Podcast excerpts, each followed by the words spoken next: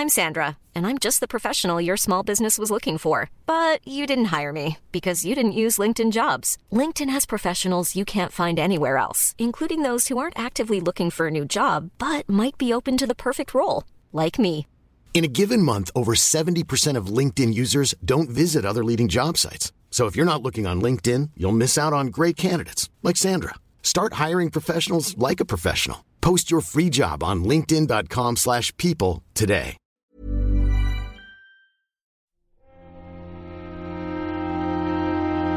Muy buenas a todos y bienvenidos a El Nexo, una serie de pequeñas reflexiones sobre la actualidad del videojuego.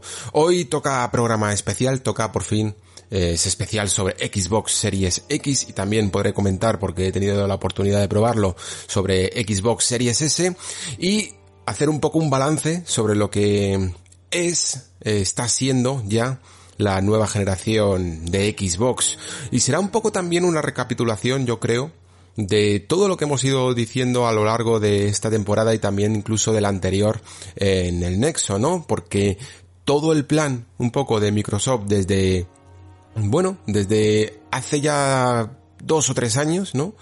Ha ido culminando en, en esta máquina, en esta generación, ¿no? Y en esa apuesta que por fin parece que va a ser como la más seria que ha podido llegar a hacer la compañía en todo su en toda su trayectoria los videojuegos. Quizá deberíamos de empezar por esto, de hecho, aunque no lo tenía del todo apuntado, pero esta semana estábamos en el Discord eh, hablando un poco sobre una entrevista que me parece, pues no sé si clave, pero yo creo que explica muy bien eh, lo que ha ocurrido con Microsoft, mm, más allá de, a lo mejor, de algunas declaraciones que suelen ser como un poco más de cara a la galería, ¿no? Muchas veces Phil Spencer parece que por, quizá porque es una persona que hace muchas entrevistas, tiende a, repetir un poco el discurso de siempre, ¿no? Lo que, lo que a veces he criticado yo por aquí, de esto de poner en el centro de la experiencia a los jugadores y todo esto, pero sí que es cierto que el tío, de, de vez en cuando, suelta algunas declaraciones en alguna entrevista que realmente merecen muchísimo, muchísimo la pena estudiar,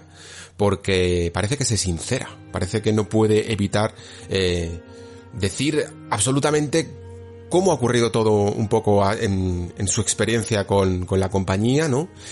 Y llegamos incluso a unir puntos que, que a mí me parece que dejan patente, ¿no? La, la confianza eh, que tiene Microsoft en Phil Spencer, la confianza que tiene Phil Spencer en la marca Xbox y también la no confianza que había antes, ¿no? Y que yo creo que fue la que dio lugar, en el fondo, a todos los problemas que tenía Xbox a la hora de no comprometerse en el fondo con el mundo de los videojuegos, ¿no? Xbox desde que nació fue casi como una extensión de Microsoft de en plan, bueno, los videojuegos molan, ¿no? Los videojuegos son algo que, que, parece que merece la pena estar ahí, sencillamente porque existen y porque es un mercado joven y porque somos Microsoft. ¿Y cómo no vamos a estar ahí, no? Pero, pero no tomándoselo del todo, del todo en serio. Y luego sí, evidentemente hubo quizá esa etapa de, de Xbox 360 al principio, eh, sobre todo, como, como su etapa más hardcore, ¿no? Su etapa más comprometida, que luego se fue diluyendo, ¿no? Cuando, quizá también arrastrado por esas modas de Wii que la llevaron hacia ese oscuro camino que se recorrió con Kinect y que dispersó un poco, yo diría, los objetivos de los eh, presidentes o, o, gente de marketing, directivos de marketing que había detrás de la marca, ¿no? Y que parece que cada uno buscaba algo que sacar realmente de Xbox. Tenía su propia filosofía y no todas tenían tanto que ver con, con el videojuego en sí mismo. Yo de hecho, una de las cosas que me pareció curiosa cuando ocurrió todo el fenómeno este de Don Matrix y de y del principio de la anterior generación con, con Xbox One y el TV TV Sports Sports, eh, lo recordáis todos, ¿no? Fue darme cuenta de que de cuán curioso, ¿no? Es el mundo del marketing porque bueno, Don Matrix en el fondo eh, no era un directivo al uso, sino que era una persona de estas que venía de desarrollo puro, que él directamente creo que venía de la rama de programador, incluso en Electronic Arts, y que se había pasado un poco a ese otro lado, ¿no? A, la parte de, llevar más las cuentas y llevar un poco más la producción y, y la dirección, ¿no? De, la marca Xbox. Y Phil Spencer en absoluto, Phil Spencer no tenía nada de bagaje como de diseño de, de videojuegos, ¿no? Y para que veáis que en el fondo esto puede llegar incluso a dar igual los orígenes, ¿no? Que, de los que vengas, ¿no? Ni siquiera eso eh, te dicta eh, lo que puedas llegar a hacer o lo que quieras llegar a hacer con, en, los videojuegos, ¿no? Tu pasión propia por los videojuegos. Yo creo que el problema de Don Matrix fue que a lo mejor había perdido más la pasión por los videojuegos que, que la pasión por el marketing, ¿no? Y quería forzar una marca y una idea a ser algo que no era, ¿no? Y Phil Spencer dice en esta entrevista que mencionaba que él era como el último mono, ¿no? Que ahí había un montón de gente, él, lo dice de una manera evidentemente muchísimo más benévola, yo diría, pero que decía que había ahí un montón de gente delante de él que hacía que él en absoluto, en ningún momento, mmm, fuera a llegar a mandar sobre nada, ¿no?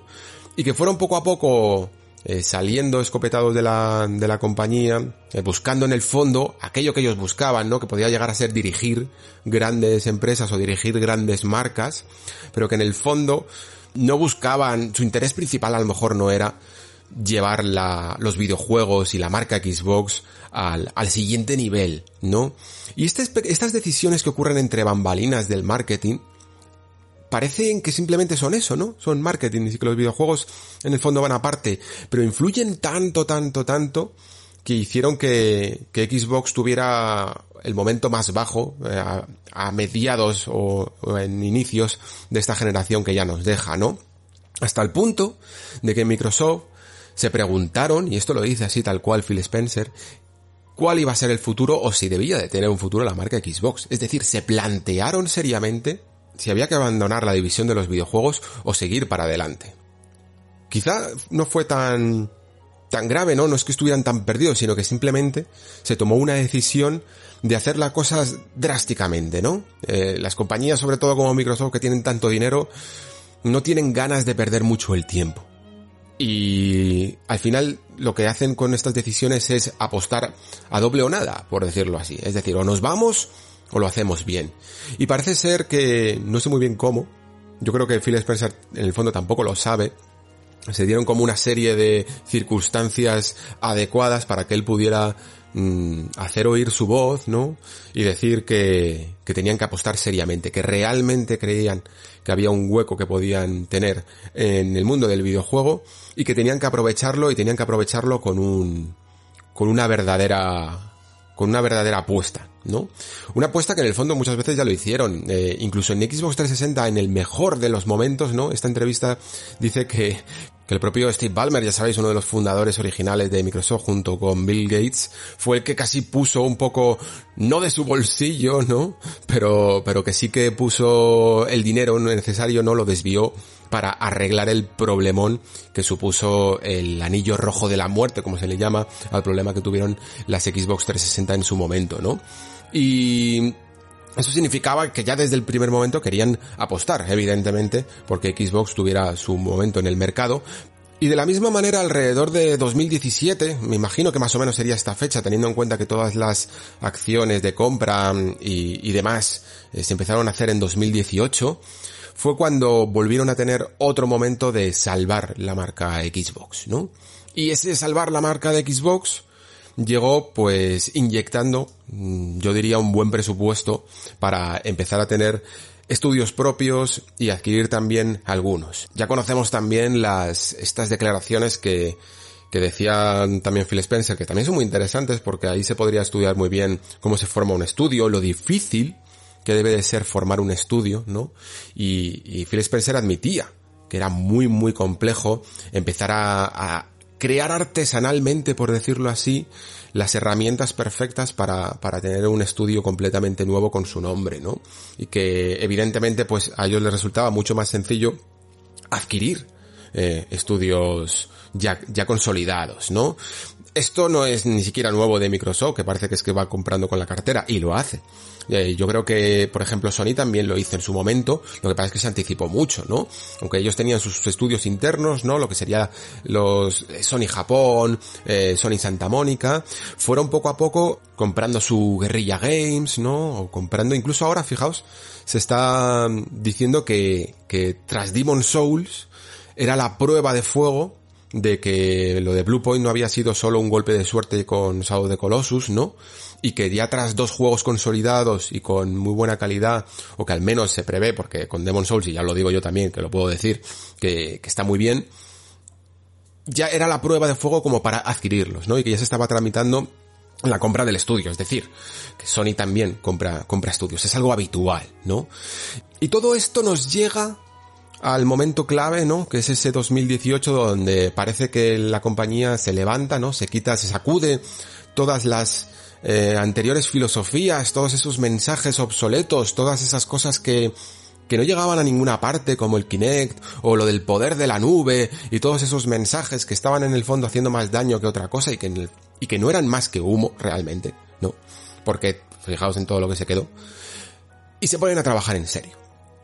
Y ya ponen a Phil Spencer a la cabeza y empiezan a urdir un poco este plan para la, de cara a la siguiente generación. Yo creo que en ese momento ya se sabe que, que la generación con Xbox One va a ser una generación tanto transitoria, ¿no? Que se le puede dar como, si queréis llamarlo así en mm, jerga bélica, como perdida, ¿no? Y se empieza a trabajar un poco de cara al futuro. Y ese futuro, eh, ni siquiera creo que haya llegado a día de hoy, ¿no? Nos despedimos en la segunda temporada diciendo exactamente esto. Diciendo que Xbox tenía un largo camino por recorrer porque a Phil Spencer y a todo el equipo nuevo de la división le habían dejado trabajar cuando le habían dejado trabajar, de verdad, ¿no? Cuando por fin podía empezar a comprar estudios, cuando por fin podía empezar a, a arreglar un poco las cosas, ¿no? Que incluso Xbox One X había sido como una consola que en el fondo se podían haber ahorrado, ¿no? Que, que simplemente yo creo que fue como una prueba, una muestra de en plan, eh, que queremos hacer las cosas bien incluso en esta generación, pero realmente en el fondo todos sabíamos que era una consola que llegaba ya muy tarde, que no podía dar la vuelta a las cosas y que se estaba trabajando realmente para ahora, para este momento. Y ni siquiera para este momento, que yo creo que es la clave, ¿no? De todo lo que quiero decir. Que Series X incluso Series S, pero sobre todo Series X, en general es la, la consola que casi todo el mundo y más entusiasta de la marca se va a comprar, ¿no? Series S luego lo hablaremos, pero quizás es una consola un poco más para convencer. Series X es el principio de algo que todavía no ha llegado. Y sé que, y sé que es un, un concepto que cuesta muchísimo, muchísimo digerir. Porque nosotros aquí en el Nexo lo llevamos teorizando, hablando sobre esto, solo de palabra, durante ya varios meses y, no, y cuando lo pensamos nos parece hasta cierto punto razonable, ¿no? Decir, Series X no va a llegar, los juegos no van a llegar a Series X, ¿no? Lo aceptamos porque entendemos toda esta teoría que he comentado, ¿no? Se empezó a comprar estudios en 2018, los juegos tardan en, realizarse, los juegos tardan en desarrollarse y no van a llegar al lanzamiento. Y pero una cosa es hablarlo, pensarlo, de teoría, como digo, y otra cosa es verlo. En, una vez que, tienes la máquina, ¿no? Y que la enciendes y que dices, ¿y ahora qué? Y, y es, y es duro. Y yo entiendo que incluso, incluso el, el más fan acérrimo de Xbox, aunque entienda esta teoría y sea un poco lo que vaya compartiendo en sus opiniones con, con el resto de la comunidad, en su fuero interno piensa, ay, qué lástima, ¿no? Ojalá esto hubiera clavado, se hubiera clavado, ¿no? El momento en el que ya se había preparado todos los estudios y que llegáramos a este, a este punto, a este, a este punto en el que nace la consola, ¿no? Con al menos dos, tres juegos que pudieran mínimamente demostrar de lo que es capaz esta máquina. Porque creo que esa es la primera prueba de choque que te encuentras con, con Series X. Que te das cuenta de que es un consolón porque empiezas a ver, a probar un montón de cosas, luego desgranaremos pero piensas, no le estoy sacando ni el 20% a esto. O sea, lo que va, lo que está por llegar va, a ser genial, pero todavía no está aquí, ¿no?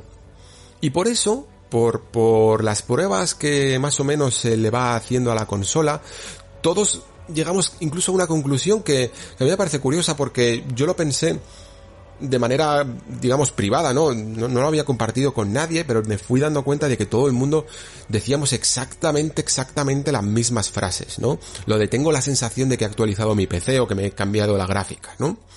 Y esa sensación viene dada por una serie de factores. La primera, evidentemente, porque todavía no están los juegos preparados, ¿no?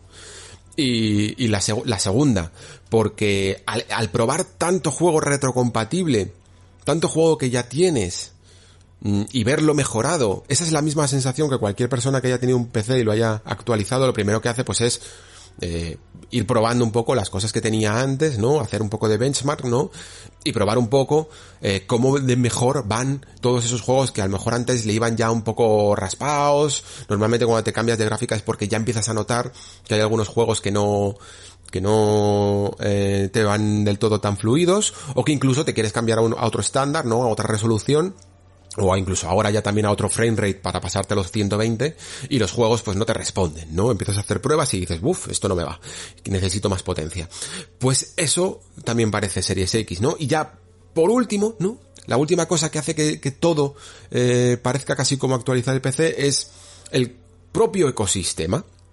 El propio ecosistema de la máquina que te marca eh, un menú absolutamente idéntico, salvo por un pequeño detalle que es una cosa que ni siquiera es en el fondo nueva, ¿no? Que son los fondos dinámicos. Los fondos dinámicos, que eso es, pues es un tema en movimiento, ¿no? Un fondo como estos de, del, que tienen ahora también los móviles, que, pueden tener animaciones y tal.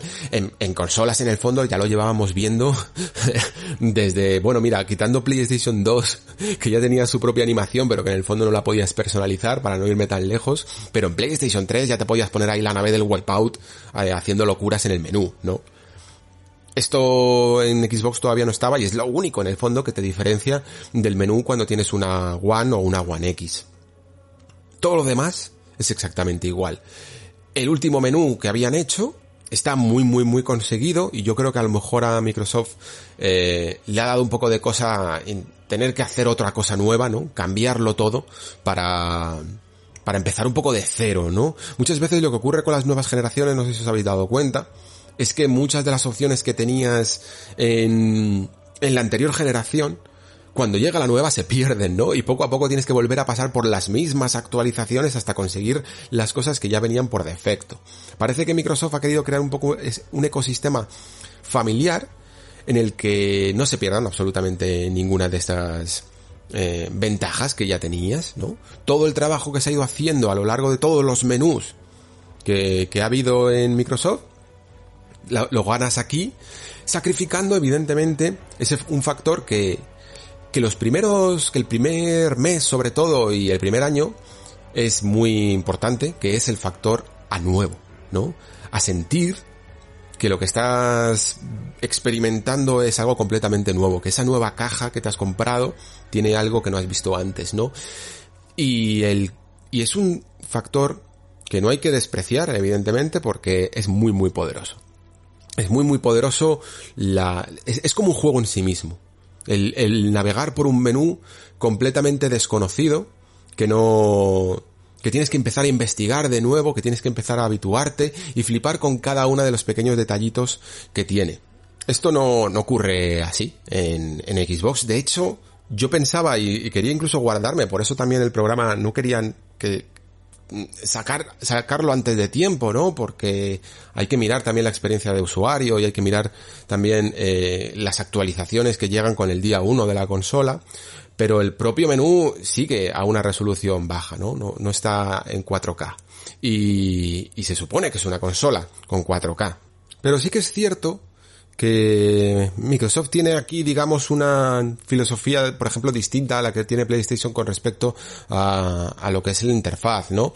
Si bien Sony eh, tiene una idea de cómo debe de ser esa interfaz para toda la generación y lo hace de un modo tan cerrado que es que puede incluso llegar a resultar incluso eh, inmovilista, ¿no? Porque van a ser siete años con el mismo menú es decir, ese factor de nuevo se va a convertir un poco en viejo a lo largo de los años. El, la filosofía de, de Microsoft es completamente distinta, ¿no? Esta interfaz que estamos viendo ahora, y que como decía antes, es el, probablemente de los mejores que, que, ha tenido Microsoft porque es rapidísimo, rapidísimo, por fin carga todas, todas las imágenes y todos los juegos de la tienda sin tener que notar como esos tirones, ¿no? Eh, tanto por la conexión como por el procesador de la máquina. Ahora va fluidísimo, fluidísimo, pero no va a ser el definitivo. Eh, estoy convencidísimo de que a lo largo de toda la generación mm, vamos a ver muchísimos, muchísimos cambios en este menú. Y me centro tanto en esto porque en el fondo esta propia filosofía de, de cambiar el menú, como hace por ejemplo Steam, eh, bueno, cuando lo hace, porque claro, también Steam a lo mejor no es el mejor ejemplo, pero esta, esta filosofía de no ceñirte a ese cambio generacional, a ese momento de inflexión, hace que no tengas ese punto único en el calendario de, de, nuevo, ¿no? De que te estás comprando algo nuevo, pero tiene otras ventajas que es que te permites evolucionar más allá de las generaciones, ¿no? Esa, esa manida frase de, de Spencer que, que yo creo que la ha cumplido, de hecho, con creces. Y la ha cumplido en más cosas de las que pensábamos. La ha cumplido en el hecho incluso, yo diría, de, de partir la generación. Creo que, mm, que lo que ha ocurrido con Xbox esta, esta generación, lo que está ocurriendo con Series X, es que tenemos una generación partida, en el fondo. Hay dos cambios generacionales con, con la marca, ¿no? Uno es, eh, más allá de los, más allá de la propia consola en sí, uno es los, los juegos que, que están, que están por llegar, ¿no? Y que van a salir pues probablemente dentro de dos años, porque el año que viene ya, ya, hablaremos un poco de lo que hay para el año que viene, pero probablemente los pesos pesados, los juegos que están un poco más centrados en, en mostrar realmente todas las capacidades de sus nuevos estudios van a llegar a partir de 2022, yo diría. Entonces tenemos, por un lado, un aspecto al que no han llegado, ¿no? Y por otro lado, otro de los aspectos rupturistas y, y definitorios de la marca, que ahora es la bandera incluso, ya llegó, ¿no? Que es el Game Pass. El Game Pass, digamos, digámoslo así. Si Microsoft fuera otra compañía, ¿no? Una compañía eh, que hiciera las cosas según las generaciones, el Game Pass no hubiera salido hasta ahora. El Game Pass se lo hubiera, aunque hubieran tenido esa idea, lo hubieran mantenido y lo hubieran mantenido y lo hubieran mantenido para hacer este choque de efecto ahora mismo en 2020 con la, con Series X. Pero Microsoft dijo, ¿por qué centrarnos? ¿Por qué, por qué tener que hacer un cambio solo cada siete años? ¿No? ¿Por qué no hacer los cambios cuando nos dé la real gana? Y si tenemos esta idea que la podemos hacer ya, la hacemos ya. Y si esta otra idea no llegamos, pues no llegamos, pero la máquina sale ya.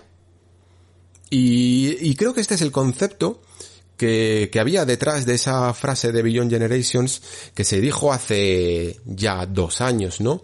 Todo este mapa de ruta ya estaba planeado desde entonces. Así que si tuviera que decir ahora mismo una impresión sobre la máquina, pues sería muy parecida yo creo a, a todo lo que estáis escuchando, ¿no? Y seguramente algunos de los que eh, la tengáis ya y luego vamos a leer algunos de vuestras impresiones, pues aunque aunque estáis emocionados y aunque eh, os gusta un poco las pruebas que estáis haciendo, pero también tenéis quizá esa, esa ligera sensación, ¿no? Esa sensación de que no es un, un cambio generacional de por sí en cuanto a, a todo lo que suele ser un cambio tradicional en una generación, sino más bien como una especie de actualización en cuanto a potencia y en cuanto a gráfica, ¿no? Pero entiendo que detrás de este concepto, de la misma manera que hemos visto cosas eh, que, que, han definido a, a día de hoy a la marca, como el Game Pass, salir casi terminada una generación, creo que también vamos a ver a lo largo de esta generación eh, un montón de cambios que, que, hagan que la máquina que tenemos a día de hoy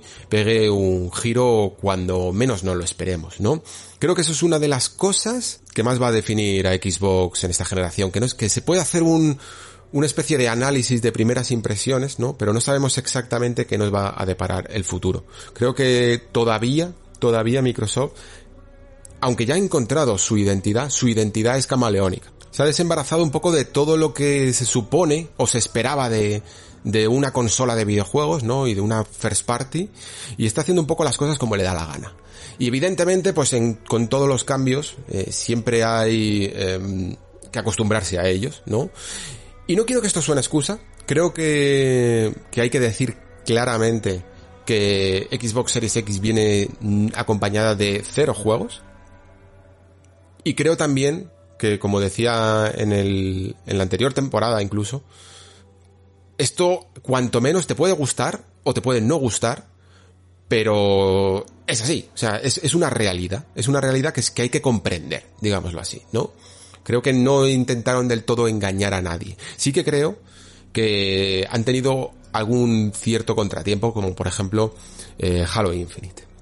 Y ya si queréis hablamos de esto de Halo Infinite y luego ya nos ponemos un poco con la máquina en sí. Halo Infinite yo creo que era ese juego de lanzamiento, ese juego que podía más o menos estirar el primer, el principio de la generación, con un juego que en el fondo creo que va a ser de transición, aunque pueda llegar a ser un pelín revolucionario, entre comillas, dentro de la saga por esto de ser mundo abierto o poder llegar incluso a meter mecánicas que se salgan de lo que es un shooter convencional pero era un juego un poco de transición, ¿no? Un juego que nos iba a ir de acompañamiento de la máquina, pero que se iba a sentir más de, de la presente generación que de la siguiente. Y que poco a poco, pues, iría enlazando con otros juegos que estarían en desarrollo, que se saltan incluso también el lanzamiento tradicional, ¿no? De lo que debe de ser una Xbox, que es no venir con un juego de conducción, por ejemplo, en su momento teníamos Project Gotham Racing, y luego, y luego tuvimos Forza, y lo lógico habría sido pensar cuanto menos que, que esta Series X viniera acompañado de Forza Motorsport 8, ¿no? Y probablemente el plan de ruta habría sido que Halo Infinite diera lugar a, a Forza Motorsport 8, y luego algún juego un poquito que estuviera más anticipado, y después ya Hellblade 2, y después ya a toda esa gama de juegos, ¿no? Que, que fuimos viendo en el lanzamiento de, en el tráiler este de presentación de la máquina que se vieron todas las nuevas licencias, el nuevo Fable, etcétera, etcétera, etcétera. Porque creo que no cabe duda que una vez que la máquina arranque, que una vez que nos encontremos ya en un cómodo 2022, vamos a empezar a notar que esta generación que viene va a ser muchísimo más saludable, ¿no? Porque ambas compañías de, de las que se considera tradicionalmente nueva generación, evidentemente luego está Nintendo, a su bola, ¿no? Como se suele decir, pues van a, van a nutrir muchísimo más incluso que esta generación. Esta generación, por cierto, que, en su momento tuvimos, fuimos un poco escépticos con ella. Yo decía que, que era buena cuando empezó el Nexo y creo que al final de ella ha, ha dejado patente que ha sido muy muy buena, yo diría, a día de hoy. Y creo que la siguiente generación va a ser mucho mejor, porque todos los agentes implicados, por decirlo así, eh, están más consolidados y más preparados para ello, ¿no? Pero volviendo a Halo Infinite, eh, tropiezo que se ha dado a entender un poco como excusa que ha sido debido al COVID, yo sinceramente os lo digo, no me lo creo, eh, creo que ha sido por las críticas que hubo hacia lo que se, hacia el material mostrado, ha hecho que, que aún más todavía se sienta algo desangelado, ¿no? El lanzamiento de, de Series X. Creo que el acompañamiento de un Halo es algo que, que a Phil Spencer le debe de doler personalmente porque esta es como su apuesta, ¿no? Este es como su proyecto de profesional, ¿no? El más importante de su carrera, el lanzamiento de, de esta nueva Xbox, ya no solo de Series X, sino del concepto de Xbox. Y tradicionalmente los cánones de Xbox mandan que no hay nada mejor que salir con un Halo, ¿no? Como la primera, como la primera Xbox, ¿no? Y empezar con buen pie. Y en el inicio, ¿no? En el inicio de la carrera, pues como si fuera una película, pues han salido tropezándose, ¿no? Y han salido sin el juego bandera. Y claro, pues no, no es el mejor escenario. Luego incluso tenemos un juego como The Medium, que habría salido el 10 de diciembre y que, bueno, dentro de lo que cabe podría llegar a, a sentirse un poco más como exclusivo, ¿no? Porque sale dentro del ecosistema Xbox y en PC y, y por lo tanto, pues podría más o menos, y en el caso de que, más, de que el juego esté bien, que todavía no lo sabemos, pues podría más o menos abanderarse dentro también de, de la marca, pero que se ha retrasado también por el COVID, curiosamente, parece que es una excusa perfecta, cuando le había caído toda una fecha de lanzamiento de Cyberpunk encima, ¿no? El 10 de diciembre. Y, y ha terminado por retrasarse. Así que claro, todas estas navidades, los, los jugadores de Xbox vamos a tener que tirar un poco con, pues, con los juegos third party o con aquellos juegos de retrocompatibilidad que, que se han visto mejorados para Series X y para Series S, ¿no? Y yo aquí veo dos vertientes, creo. Mm, la que, la del jugador más habituado a, a Xbox, el que, el que lleva jugando desde 360, el que se compró también Xbox One y el que, tiene Series X como yo, ¿no? Que, que, ya más o menos ha jugado a todo lo imprescindible y cuando se encuentra con la nueva máquina, pues sí, he estado jugando por ejemplo a Tier 5, he estado jugando a Yakuza Like Dragon, he estado jugando a Watch Dogs Legion y a Assassin's Creed Valhalla, pero no tengo ese bagaje de juegos por descubrir, ¿no? Porque ya los he jugado.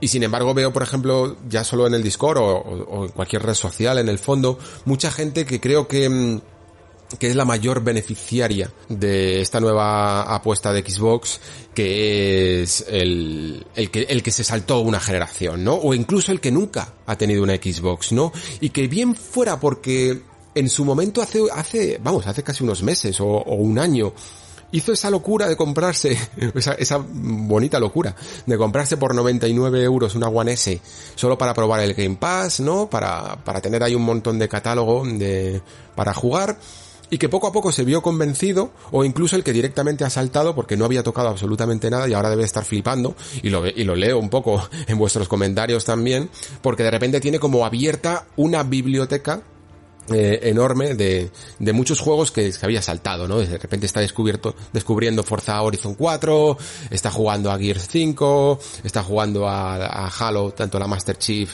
como, como Guardians, está jugando a, juegos del, del, Game Pass de third parties, algunos de ellos mejorados, ¿no? Eh, está incluso con ese EA Play que ha aprovechado y, y, supongo que estaba muy bien medido, ¿no? El lanzamiento de Jedi Fallen Order dentro de la gama básica del EA Play que es la que incluye Game Pass, ¿no? La EA Play Pro, que es la que te permite jugar a novedades, no está incluida, ojo, que, hay un poco de confusión con esto, pero ese Jedi Fallen Order, pues eh, el que se lo haya saltado, pues también puede, puede ahora probarlo, ¿no? Y por cierto, si lo prueba, tiene un, un podcast en el que hablamos de él, aquí en el Nexo. Y entonces ese jugador ahora mismo pues está avasallado a juegos, debe de estar escuchándome y diciendo, no lo entiendo, si yo tengo de repente un montón de juegos, ¿no? Y por eso creo que es importante también definir y entender los orígenes, ¿no? De todos los jugadores que no son los mismos. Yo vengo de ser un jugador, eh, supongo, también por mi profesión, muy, muy hardcore, ¿no? De, de jugar a todas las novedades que puedo, a intentar ir al día, ¿no? Casi con un poco de FOMO últimamente, de no perderme nada. Y entonces a lo mejor incluso a mí, que, que en general valoro bastante positivamente el Game Pass, no, no lo puedo aprovechar tanto incluso como lo valoro porque, porque mucho de lo que hay ahí ya he jugado, aunque muchas veces eh, me ha servido para encontrar algunas cuantas sorpresas, ¿no?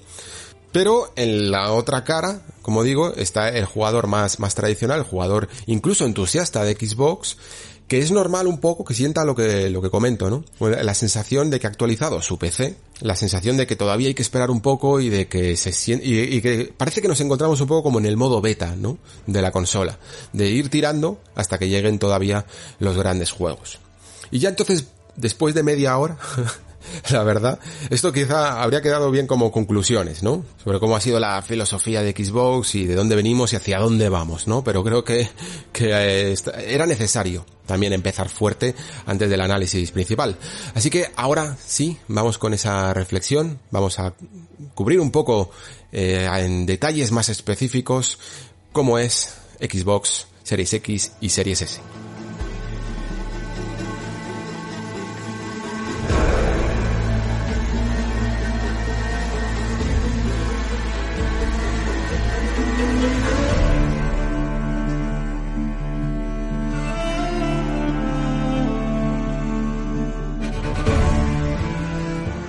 Esto creo que ya estaba. No estoy del todo seguro, a lo mejor alguno de vosotros me lo sabe decir mejor. Pero creo que han hecho muy bien el hecho de que tu primera experiencia con, con la consola pueda llegar a estar muy acelerada. A lo mejor vosotros no lo habéis hecho. Dependerá un poco de también de, de si teníais antes una Xbox o si teníais todo bien configurado. Pero yo que me había actualizado y, y lo tenía todo bastante al día tanto la configuración de la One X como la configuración de esta app de móvil eh, que, que, estaba renovada un poco, ¿no? Que ya fundía el Game Pass con las características un poco de, de Xbox general y venía ahí todo tu perfil y, y, lo tenía todo, todo bien puesto, por decirlo así, pues ha facilitado muchísimo la, el inicio de la, de la máquina, ¿no? La primera vez que la abres, la primera vez que la enciendes, y que te empieza a, pedir, ya sabéis, ahora tienes que poner un montón de datos, tienes que poner tu correo electrónico, tu contraseña, eh, crearte el perfil, todo, pues directamente yo he puesto eh, cuatro, no sé cuántos son, seis o ocho mm, dígitos, ¿no? Eh, letras, lo ha compatibilizado todo con los datos de la app, me ha dicho si quiero la configuración de la One, de la One X que tengo ya, y la consola, vamos, o sea, se ha puesto automáticamente. No he tenido ni casi ni que poner, creo que lo único que he tenido que poner es la contraseña del wifi. Y, y además la, la, he podido poner directamente en, en el móvil, que ya sabéis que esto de teclear con el mando no es, no es muy cómodo, ¿no? Y la consola directamente se ha compatibilizado, se ha sincronizado, y es un poco... Y me gusta empezar por aquí porque creo que esa es la identidad de, de Xbox, la sincronización de todo, ¿no? Lo notas en, en cualquier cosa que hagas y a poco que tengas una máquina, un PC o cualquier cosa eh, extra, lo notas mucho más, ¿no? Como todo está de repente actualizado, como cualquier acción que haces, cualquier juego que compras, que coges del Game Pass, todo lo puedes hacer desde múltiples ámbitos, ¿no? Eh, te compras eh, un juego de pedido anticipado, lo puedes ir descargando, le puedes mandar desde la aplicación del móvil que lo descargue en la consola cuando, cuando esté listo, eh, haces una captura, aparece también en tu móvil, um, terminas una partida en la consola, la puedes retomar incluso desde tu móvil, tienes las opciones de retransmisión, tienes las, y una de las cosas que más me gusta, y que esto, mm, de verdad que me encanta que sea gratuito, es la sincronización de las partidas incluso, ¿no? El hecho de que los jugadores que también tengamos PC, podamos descargar versiones sobre todo del Game Pass, ¿no? Porque es a lo mejor más difícil que te puedas llegar a comprar un juego dos veces, aunque también existe esta opción que ya veremos cómo se perpetúa del Xbox Play Anywhere, no sé si os acordáis, el hecho de que te compres un juego digital en Xbox o en PC y tengas la otra versión, ¿no? Pues esto hace que la sincronización de partidas, ¿no? En la nube sea vital y que sea muy agradecido tenerlo gratuito, ¿no? Tú terminas una partida en la Xbox, de repente yo me voy al salón que tengo la One X, el juego es compatible, bajo la, la partida ya está descargada, nada más empezar el juego aparece la barrita de sincronización, se sigue, la sigo por ahí porque ahora mismo a lo mejor no puedo acceder a la parte de la oficina o, o me voy fuera o la tengo en el PC, está en todos los sitios, ¿no? Es como que te acompaña. Es, es, curioso, pero sí que es verdad que se crea una sensación de que el ecosistema Xbox va contigo, ¿no? Allá donde tengas una consola, un ordenador, lo que sea, ahí lo tienes. Y probablemente el día de mañana incluso se acreciente porque tendremos aplicación de Xbox en más sitios. Tendremos desde estos eh, pinchos que se le ponen ahora para convertir a una televisión en una Smart TV porque vamos, porque las Smart TV también es que el, el, el, la instalación que viene muchas veces de, del software se queda anticuado y al final todos tenemos un pincho de estos que la convierte en Android TV como el Google o el de Amazon o el que sea, ¿no? Pues en todos estos sitios también quieren tener su propia aplicación para que puedas jugar en la nube. También habrá incluso aplicación en el, en el propio PC para que puedas jugar en la nube, donde tú quieras, ¿no? Y sinceramente es cómodo, o sea, es, es agradecido, la verdad, saber que, que es posible que en el futuro, sobre todo en ese futuro que se anticipa con el 5G, cuando más o menos todas las conexiones todavía sean aún más estables todavía, ¿no? Podamos llegar al punto de, de jugar en cualquier sitio, en cualquier momento, a cualquiera de nuestros juegos, ¿no? Es algo de lo que Microsoft por lo menos creo que se ha preparado bastante. Pero esto no deja de ser aún así el futuro también, ¿no? Por todo, por todo lo que digo que todavía le queda por recorrer. Y el presente pues ha estado más copado de todos estos nombres rimbombantes que les gustan mucho a las compañías eh, decir, como el Quick Resume y el eh, Velocity Architecture, ¿no? Que, que, en el fondo pues obedecen más a, a, términos informáticos que en el fondo a lo mejor incluso llevan toda la vida con nosotros o por lo menos un buen número de años pero que suenan más rimbombantes, ¿no? Esto lo inventó Sega con el Blast Processing, por ejemplo. Y Microsoft lo del poder de la nube pues ya sabéis en el fondo lo que era. Y ahora pues tenemos estas opciones, que en el fondo no deja de ser Quick Resume, pues una memoria de acceso rápido, ¿no? Que se, que, que, te permite, porque ya sabéis que los SSD son tan rápidos que casi pueden llegar a pasar incluso como una RAM, ¿no? Y, y, permitir tener eh, datos que maneje, que conserve y que luego descarte. Y con eso se forma, por ejemplo, el Quick Resume, ¿no? El Quick Resume es esta opción que nos permite tener varios juegos a la vez, mmm, digamos, a la, encendidos, ¿no? Digamos, en funcionamiento en la máquina. Y dependiendo un poco de, supongo, hasta aquí ya no llego, eh, de la capacidad de esos juegos, la necesidad de mantener ciertos datos que ocupan espacio físico y aunque luego se borren, pues dependiendo de, de lo que pida cada juego, vamos a tener eh, un determinado número de ellos, ¿no? Es decir, no puede ser un número fijo, no podemos tener siempre siete juegos, mm, a veces serán cuatro, a veces serán más, ¿no? Esto hace que al final sea una opción muy interesante, pero un poco caótica, ¿no? Interesante porque, porque la verdad es que sorprende. Al principio piensas un poco, ¿para qué la quiero, no? ¿Para qué hace falta en el fondo jugar siete juegos a la vez? ¿Quién hace eso, no? A mí me recuerda casi a esa gente que tenía ocho monitores con el WoW, ocho cuentas a la vez. Y dices, ¿para qué? Pero sí que es verdad que hay un determinado tipo de jugador que, que le puede resultar muy útil, ¿no? Sobre todo con juegos de cabecera que se le llaman, ¿no? No es el mejor ejemplo, que estaba pensando ahora mismo en Destiny, pero me imagino que Destiny no se puede hacer esto porque es online. Pero imaginaros que quieres tener, yo que sé, tu Dirt 5 que te acabas de comprar y que evidentemente a lo mejor no te apetece pasártelo del tirón porque, bueno, porque son circuitos, eh, como dije en el anexo, hay veces que se puede llegar a hacer un poco repetitivo, pero es un juego que salpicándolo, ¿sabéis? Eh, dejando que se aire y que poco a poco se, te, vaya olvidando incluso algunos circuitos para darle otra vuelta, para seguir con el modo trayectoria. Poco a poco dosificándolo se hace muy, muy, muy agradecido, ¿no? Y yo este es un juego que tendría en el Quick Resume, vamos, o sea, casi siempre, si, si pudiera manejarlo. Porque es fácil decir, tengo solo 5 minutos, tengo 10 minutos, me hago unas, una, una o dos carreras y paso al juego de cabecera eh, que me apetece un poco desengrasar, ¿no? Y tu juego de cabecera pues puede ser algo, más de tipo Assassin's Creed Valhalla, un juego de tus 40 horas, 50 horas, las que dure, que que vayas a, estar, a tener durante un rato, que lo vayas a tener siempre iniciado y, y que bueno, y que luego ya lo desinstales, ¿no? Entonces, estaría muy bien, el, concepto, la teoría del Quick Resume está muy bien, es más útil de lo que puede llegar a parecer, porque claro, supongo que habréis visto casi todos muchos vídeos de los que hemos realizado eh, la prensa, ¿no? Eh, un poco haciendo pruebas rápidas, pasando de un juego a otro todo el rato y, y llegaríais a la misma conclusión al principio, ¿no? ¿Qué leches hace esto? Pero veréis que poco a poco se va integrando de una manera que natural, de una manera en que tú no piensas en, el Quick Resume y simplemente está ahí y cuando vas a, volver a algún juego eh, aparece, ¿no? Y se carga mucho más rápido.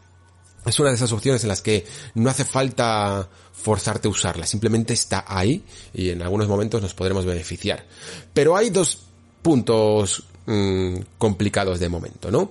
El primero, que curiosamente muchos de los juegos más que, más apostarías porque tuvieran este Quick Resume no lo tienen, ¿no? Por ejemplo, eh, Forza Horizon 4, que es uno de los juegos que más merece la pena probar en, en Series X, ¿no?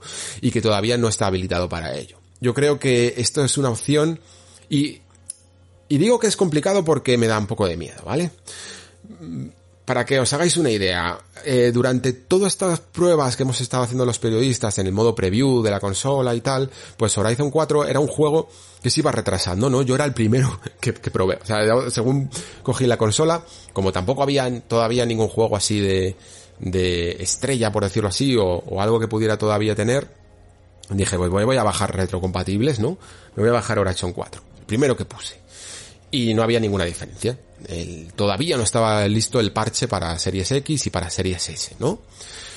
Y esperando, esperando, llegaron, llegaron juegos ya importantes, llegaron un montón de, de producto para probar, y Horizon 4 seguía sin tener ese parche, seguía sin tener ese parche, les estaba costando un poco. Y ya por fin, parece que casi al final, hace ya, que, desde que estoy grabando esto, no sé si dos semanas o así, por fin parece que ya estaba, o una semana, no me acuerdo, el, el parche listo, ¿no? Y claro, cuando luego no estaba el, Quick Resume, a mí casi me pareció hasta obvio porque, porque digo, bueno, pues estarán ahora trabajando en ello. Eso significa, lo digo todo esto, porque eso significa que hay que hacer un poquito de trabajo entonces, ¿no? Para que el Quick Resume esté activado. Si algunos juegos no lo tienen, es porque de alguna manera hay que configurar el juego, hay que trabajar un poco en él para que para que esto suceda, ¿no? Para que se pueda habilitar el Quick Resume. Y esto, pues ya sabéis que cada vez que una máquina tiene una característica que digamos que es un poco única suya, ¿no? Y que obliga, entre comillas, eh, o anima, mejor dicho, a los desarrolladores, sobre todo terceros, a, a trabajar en algo que a lo mejor no les puede servir para la otra versión, ¿no? Eh, se vuelven un poco baguetes. Lo vemos sobre todo con muchas opciones que hemos tenido a lo largo de, de, de casi todas las generaciones, ¿no? Con alguna accesorio o con alguna función del mando que, que no se ha utilizado o que se ha dejado de lado porque la otra consola no lo tenía, ¿no? Directamente. Y hay algunas eh, compañías que se implican un poco más en esto y hay algunas que directamente pasan y van a lo, a lo principal. Y muchas, muchas van a lo principal. Entonces, temo un poco, por un lado, que el Quick Resume sea algo que se le dé de manera opcional a los, a los desarrolladores y entiendo que no se les puede obligar a ello y por lo tanto poco a poco también se vaya quedando como algo exclusivo que, que de los juegos que sí que lo se les pueden llegar a ver obligados, ¿no? Porque son first party, ¿no? Todos los estudios yo entiendo en plan, oye, mira, tenemos aquí una filosofía que es que el quick resume tiene que estar en todos nuestros juegos, aunque no salga de lanzamiento, pero al final hay que tenerlo, tal. Y, que se les ponga un poco esa condición a los estudios first party, pero a los third party no les puedes obligar a ello, ¿no? Entonces veremos, será crucial quizá el próximo año para entender esto, para saber si, qué, qué ocurre con esto, si el Quick Resume se convierte en una función un poco auxiliar, ¿no? Una función casi de first party, o eh, realmente dicen, oye, pues nos gusta y lo vamos a, y lo vamos a utilizar. Esto cuando toque el especial de PlayStation 5, pues también lo diré con un montón de funciones de PlayStation 5, evidentemente, como el mando, eh, todas las funciones de los gatillos adaptativos y la vibración óptica, o incluso ese sistema de tarjetas y guías, ¿no? Que te ayudan en algunos juegos. También son cosas opcionales que veremos también a lo largo del próximo año si se usan o no se usan. Y la otra cosa que tenía que decir un poco sobre, sobre el Quick Resume es que creo que a la larga esto debería de ser algo que el jugador pudiera manipular, ¿no? Eh, activamente. Es decir, eh, habéis visto, por ejemplo, esos, no me acuerdo exactamente cómo lo llamaban, esos pines, me parece que los llamaban, que era como una chincheta, que se ponían en accesos directos a los juegos de, de Xbox y marcabas cuáles querías tener en acceso rápido y cuáles no, ¿no? Bueno, pues algo así estaría bien que pudieras darle en la carátula de un juego al start, eh, perdón que le llame start porque nunca me aprendí los, los nombres de los malditos botones nuevos, no sé si es el botón opciones o el guía. Eh, le das al botón y, y que te aparezca un pin de estos que te diga, este juego lo quiero para Quick Resume, ¿vale? Y este y ningún otro. No me pongas ningún otro. Quiero este, quiero este y quiero este otro. Seleccionados manualmente. Y entonces se convierte en una acción muchísimo más interesante, porque tú mm, en un Xbox tiendes a probar mucho producto, ¿no? Tiendes a, estar todo el rato eh, toqueteando el Game Pass, probando algunas cosillas, y lo lógico es que pasen muchos juegos y si el Quick Resume se convierte en una opción que únicamente te permite hacer este cambio con los juegos recientes, con los juegos, eh, con los últimos que has probado, Mm, es muy normal que a lo mejor la consola esté manteniendo datos innecesarios ahí metidos, ¿no? Porque has probado este juego del Game Pass, te has olvidado de él y, el juego y la consola lo sigue manteniendo ahí. Y es que es tan hardcore que incluso eh, bueno, esto en el fondo debe de ser un poco física de ordenadores, ¿no? Eh, los datos, como los mantienen un disco duro, no es como una, no es estrictamente una memoria de acceso rápido que elimina todo cuando se apaga, como los mantiene físicamente en el, en el SSD, aunque tú apagues y aunque tú desconectes tu Xbox, ese Quick Resume, los juegos se pueden seguir arrancando eh, directamente con el Quick Resume cuando la vuelves a encender, ¿no?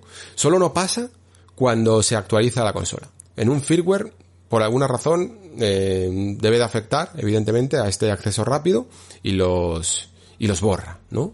De, de su, de su acceso. Le, le deshabilita la función de los que tenías en suspensión. Así que creo que tiene un poco de margen de, mejora todavía, pero no hay duda de que es una opción un tanto interesante.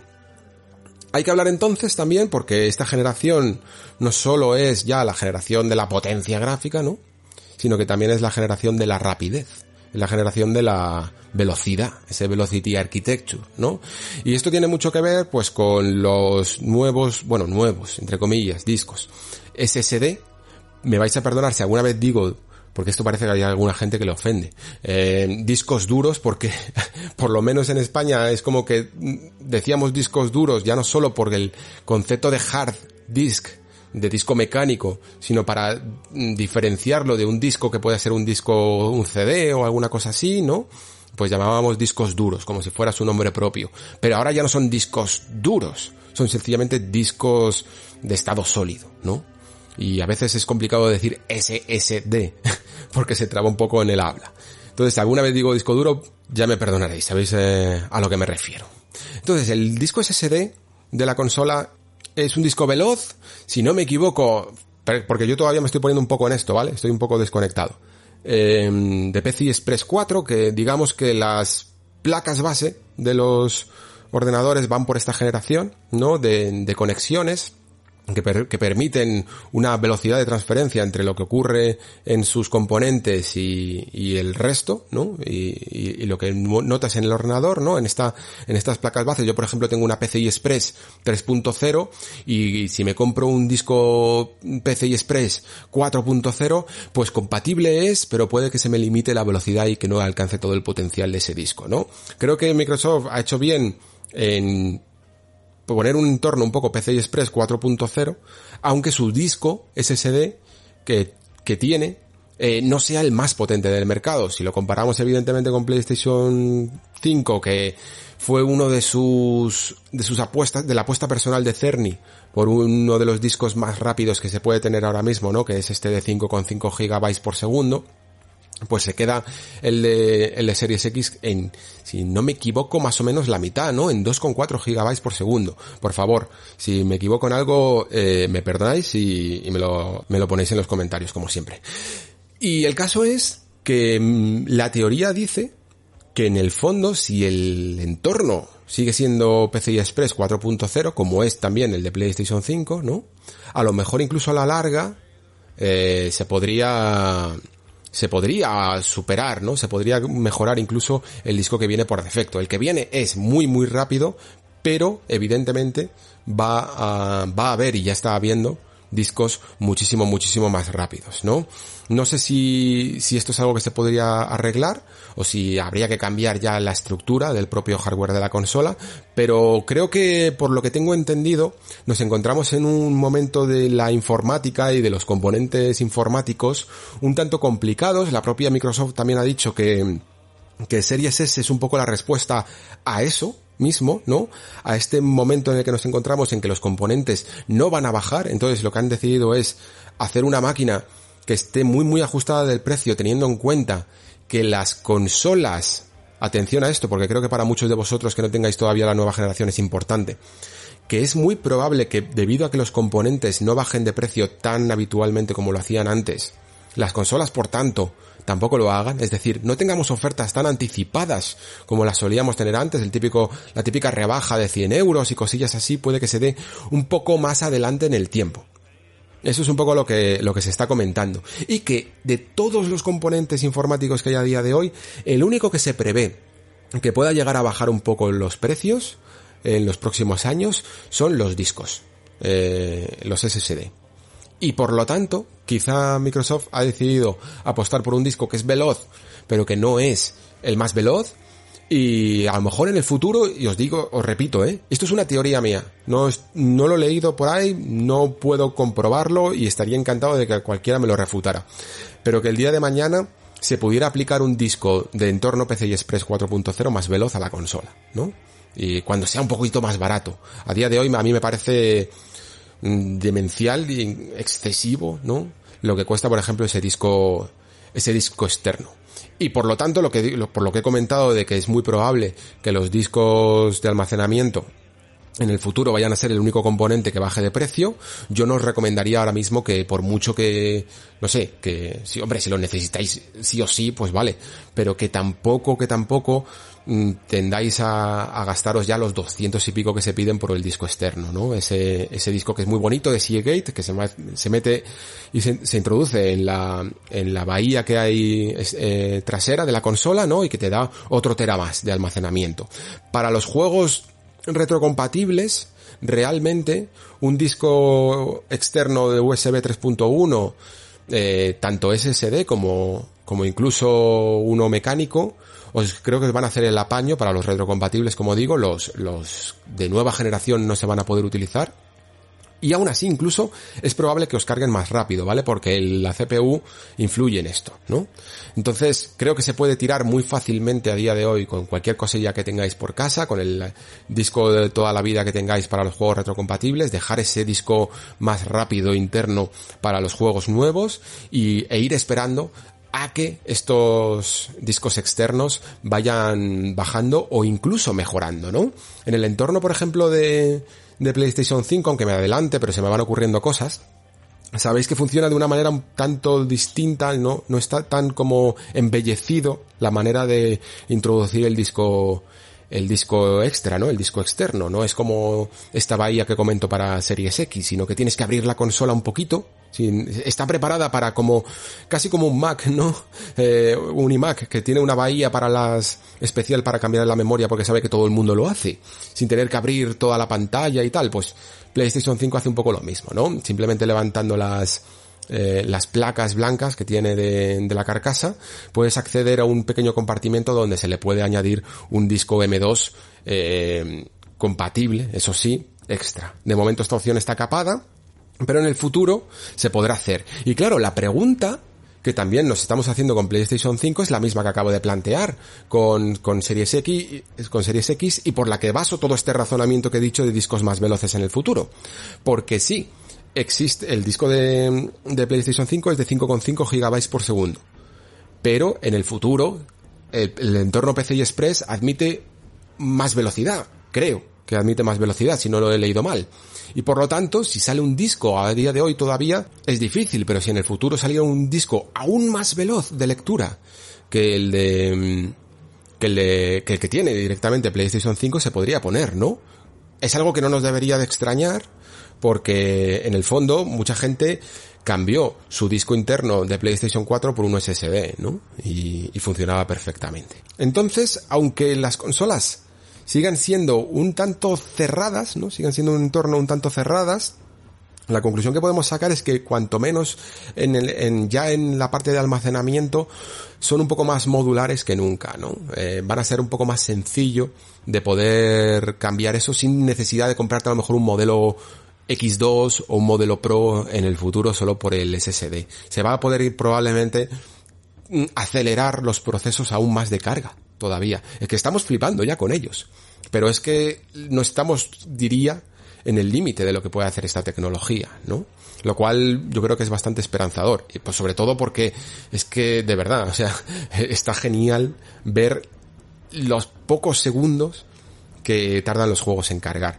De hecho, genera un efecto adverso, ¿no? Que me pasa muy parecido, por ejemplo, con los 60 frames por segundo. Sabéis que cuando un juego tiene selector de 60 frames a 30, si tú empiezas con 30, lo ves bien. Si lo pasas a 60 dices, wow, eh, va mucho mejor, ¿no? Y si luego pasas de 60 a 30 te da un asco que flipas. O sea, de verdad que cuesta muchísimo volver a acostumbrarse a los 30 pasando de los 60 de, una manera instantánea, ¿no? Bueno, pues con los tiempos de carga pasa lo mismo.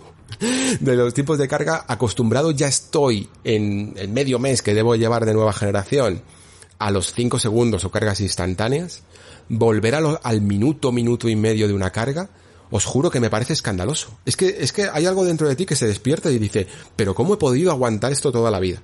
es flipante, de verdad. Es algo que, que, que no hay vuelta atrás, no hay vuelta atrás. Y que forma parte, en el fondo, de la experiencia de la nueva generación, aunque no sea tan llamativa al ojo, ¿no?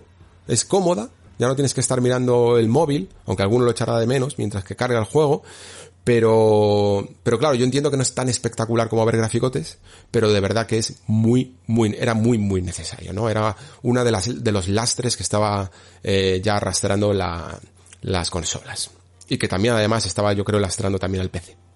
Entonces, tenemos juegos que cargan más rápido, ¿no? Porque todo el ecosistema, todo, toda la máquina está pensada para acelerar incluso aquellos juegos que ya en su momento venían venían con problemas, ¿no? Problemas me refiero del lastre de este, de estos discos mecánicos de antaño. Aún así, eh, supongo que viviremos un momento dulce al principio de la generación con esto de las cargas, mm, evidentemente en el caso de PlayStation 5 ya lo habéis visto a lo mejor con el caso este de, mm, Spider-Man Miles Morales, que carga instantáneamente porque bueno, estamos hablando de evidentemente más velocidad de lectura, pero con Xbox yo creo que pasará también un poco tres cuartos de lo mismo al principio, dado que los juegos son un pelín eh, intergeneracionales, por decirlo así, aunque estemos siempre hablando del concepto este de más allá de la generación, eh, pero los juegos que vienen de, de antaño, aunque tengan esas cargas también un poco mejoradas, sí que es hasta cierto punto lógico que tengan unas cargas un poco más altas, ¿no? Porque toda la estructura del código de estos juegos viene haciendo demasiadas truquitos y demasiadas ñapas para poder subsanar un poco los, los problemas, los lastres de este disco mecánico. Luego, como lo hemos comentado mil veces, ¿no? Cómo se duplicaba materiales para poder acceder eh, al espacio físico del disco mucho más rápido, ¿no? Y todos estos truquillos que se hacían los desarrolladores y que hacían también que los juegos ocupasen más, ¿no? Otra cosa igual, de los juegos que ocupan más o menos. Estaréis viendo casos de todo tipo, desde los clásicos del Call of Duty, que yo creo que se salen un poco de, que son la excepción que confirma la norma, ¿no? Que, llegan a, superar perfectamente los 100 gigas y en el caso de alguno de los 200 y que son casos especiales pues porque yo que sé, porque Activision con Call of Duty trabaja un poco así.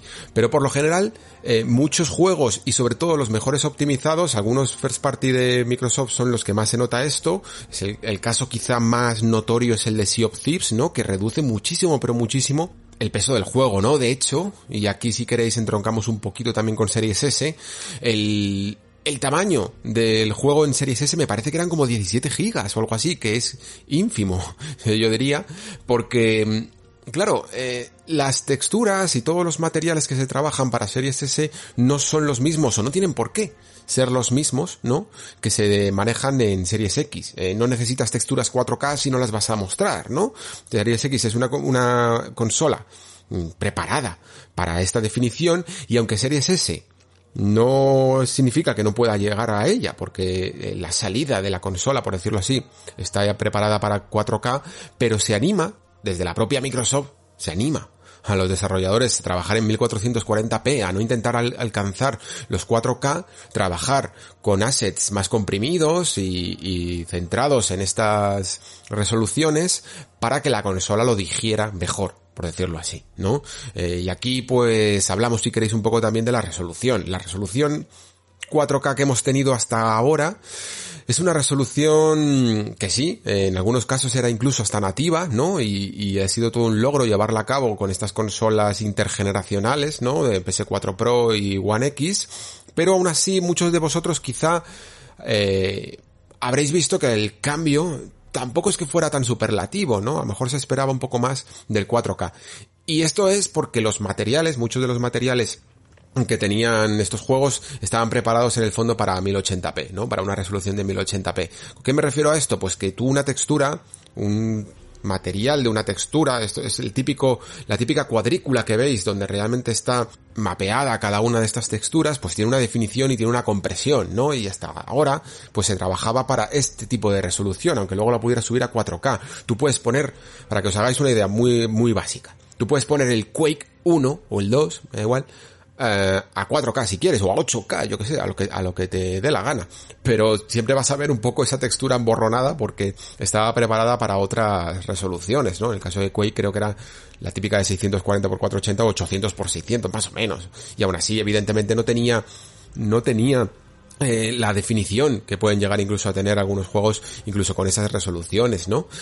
Entonces es también no solo la resolución con la que trabajas, sino la, el material que utilizas y la definición que tiene, ¿no? Y cuanto más menos comprimido, más detalle tiene esa, esa textura, más detalle tiene que mostrar, pues más pesado y más difícil es de cargar, ¿no? Más sobrecarga el propio juego. Entonces, la potencia de los procesadores y, y, de las gráficas de estas nuevas consolas, en el caso de en la nueva generación, pues logran por fin poder ver un poco más ese detalle. Y los primeros juegos que mínimamente se está ya trabajando con, con este tipo de, de materiales, pues se nota, se nota bastante. Incluso un juego yo que sé, que no debería de ser tampoco estándar de nada, ¿no? ni, ponerlo como ejemplo gráfico de absolutamente nada, como es DIR 5, pues se nota en las propias texturas y en esos packs incluso. Muchas veces eh, One además es que es una consola, One, perdón, eh, Series X, todo el ecosistema este de Microsoft, tiene una forma en el menú de, de, de ver los contenidos que está bastante bien desglosada, se parece un poco a Steam y puedes ver incluso packs de texturas que, que están como agregados, ¿no? Según la versión y en el caso de DIR eh, funciona así. Puedes ver que tiene una textura, un pack de texturas de, de, alta definición y que hace que el juego se vea mucho mejor, ¿no? Si te acercas mucho a la pantalla o, o pones el modo foto, ¿no? Y, y, te acercas mucho a un coche, eh, puedes ver perfectamente todas las imperfecciones que puede llegar a tener por los rayajos o, o las pequeñas gotitas de lluvia, ¿no? Detalles que cuanto más comprimidos estaban, eh, más pequeños eran, incluso en las distancias, eran más difíciles de detectar o más definición se perdía, ¿no? Más detalle se perdía. Ahora se ven mucho mejor. Y el 4K, de por lo menos los juegos que voy viendo más o menos en el principio de generación, y son los más normales de momento, pues ya son bastante notorios, es una de las cosas que más se nota, ¿no? Yo, como os digo, el, por ejemplo, Red Dead Redemption 2 tenía un 4K nativo que me parece una locura que hubieran conseguido algo así eh, en One X, y sin embargo, yo lo veía también, lo comparaba incluso con versiones, eh, yo que sé, que la propia consola super sampleadas a, a 1080p, y tampoco es que hubiera una pérdida de definición, ¿no? ¿no? No había mucha pérdida de definición porque en el fondo se trabajaba con esta textura de base. Entonces, ¿qué quiero decir con todo esto? Pues que los juegos se ven muy muy limpios, se ven muy muy bien, se ven muy definidos, eh, todo este tipo de cosas que antes iban molestando, eh, tanto ya no solo en la fluidez, sino en dientes de sierra, en cosillas borros, borrosas un poco que había, se nota que esta generación se van a ir eh, perfeccionando al nivel de que por fin tengamos una calidad de imagen muy limpia. Muy, muy limpia. Yo creo que eso es una de las cosas que más se va a, a notar en esta generación. Esa y luego, por supuesto, el gran debate que yo creo que vamos a tener, casi, casi va a ser hasta una guerra esto, ya veréis, eh, con el, con los frames por segundo. ¿Por qué? Bueno, pues porque muchos juegos de esta primera jornada, aprovechando un poco quizá el espacio y la potencia de sobra de momento de no tener todavía desarrollos muy muy ambiciosos, pues están saliendo a 60 frames por segundo. Y esto, aunque en general técnicamente podría pasar en todas las eh, generaciones, ¿no? Pero no pasaba, no había muchos juegos tampoco a 60 frames por segundo. Poco a poco el gusto del jugador también ha ido eh, abrazando el gusto del jugador consolero, porque el de PC esto es un estándar, evidentemente. Pero el gusto del jugador consolero ha ido apreciando cada vez más y abrazando los 60 frames por segundo. Y todo el mundo más o menos que yo voy viendo está bastante contento con tener juegos a esta definición. ¿Por qué digo que va a haber casi una guerra y un gran debate sobre ello? Porque habrá un momento en la generación en la que habrá que tomar una decisión. De momento, se está un poco subsanando con este tipo de cosas de selectores eh, de calidad, ¿no? Que son casi de mm, dividir entre calidad y rendimiento o fidelidad y rendimiento, ¿no? Que es un poco mejorar las resoluciones y la calidad de efectos y añadir el ray tracing, que si queréis ahora hablamos un poco del ray tracing. Y, y tener todos estos efectos gráficos activados o reducir un poquito esos efectos y la resolución también y tener unos sólidos 60 frames por segundo. Entonces, de momento nos están dando estas opciones y es posible que la forma incluso de cerrar el debate de primeras va a ser eh, poner el selector casi toda la generación, ¿no? Para que cada uno un poco pues elija el modo que quiere jugar. A mí personalmente, por ejemplo, que yo he jugado casi todos los Assassin's Creed en, en consola, pues ahora que estoy jugando a Valhalla en, en, Series X, jugarlo a 60 frames por segundo pues me da la vida. Sobre todo juegos como, como este Assassin's Creed, que normalmente las versiones de PC tampoco es que fueran las más pulidas y al final tenías que tirar un poco de fuerza bruta si lo querías mover bastante bien, ¿no? Estos últimos juegos. Y, y en el caso de, ya no solo incluso de Valhalla, sino que crea cosas tan locas como que ese clásico Assassin's Creed Unity, ya sabéis, que salió con tantos bugs y con tantos problemas y que además quizá Xbox One se llevó la peor parte porque le costaba bastante a la consola eh, moverlo, tenía en su versión original, ¿no? Sin parchear la versión de disco, mm, tenía el frame rate desbloqueado.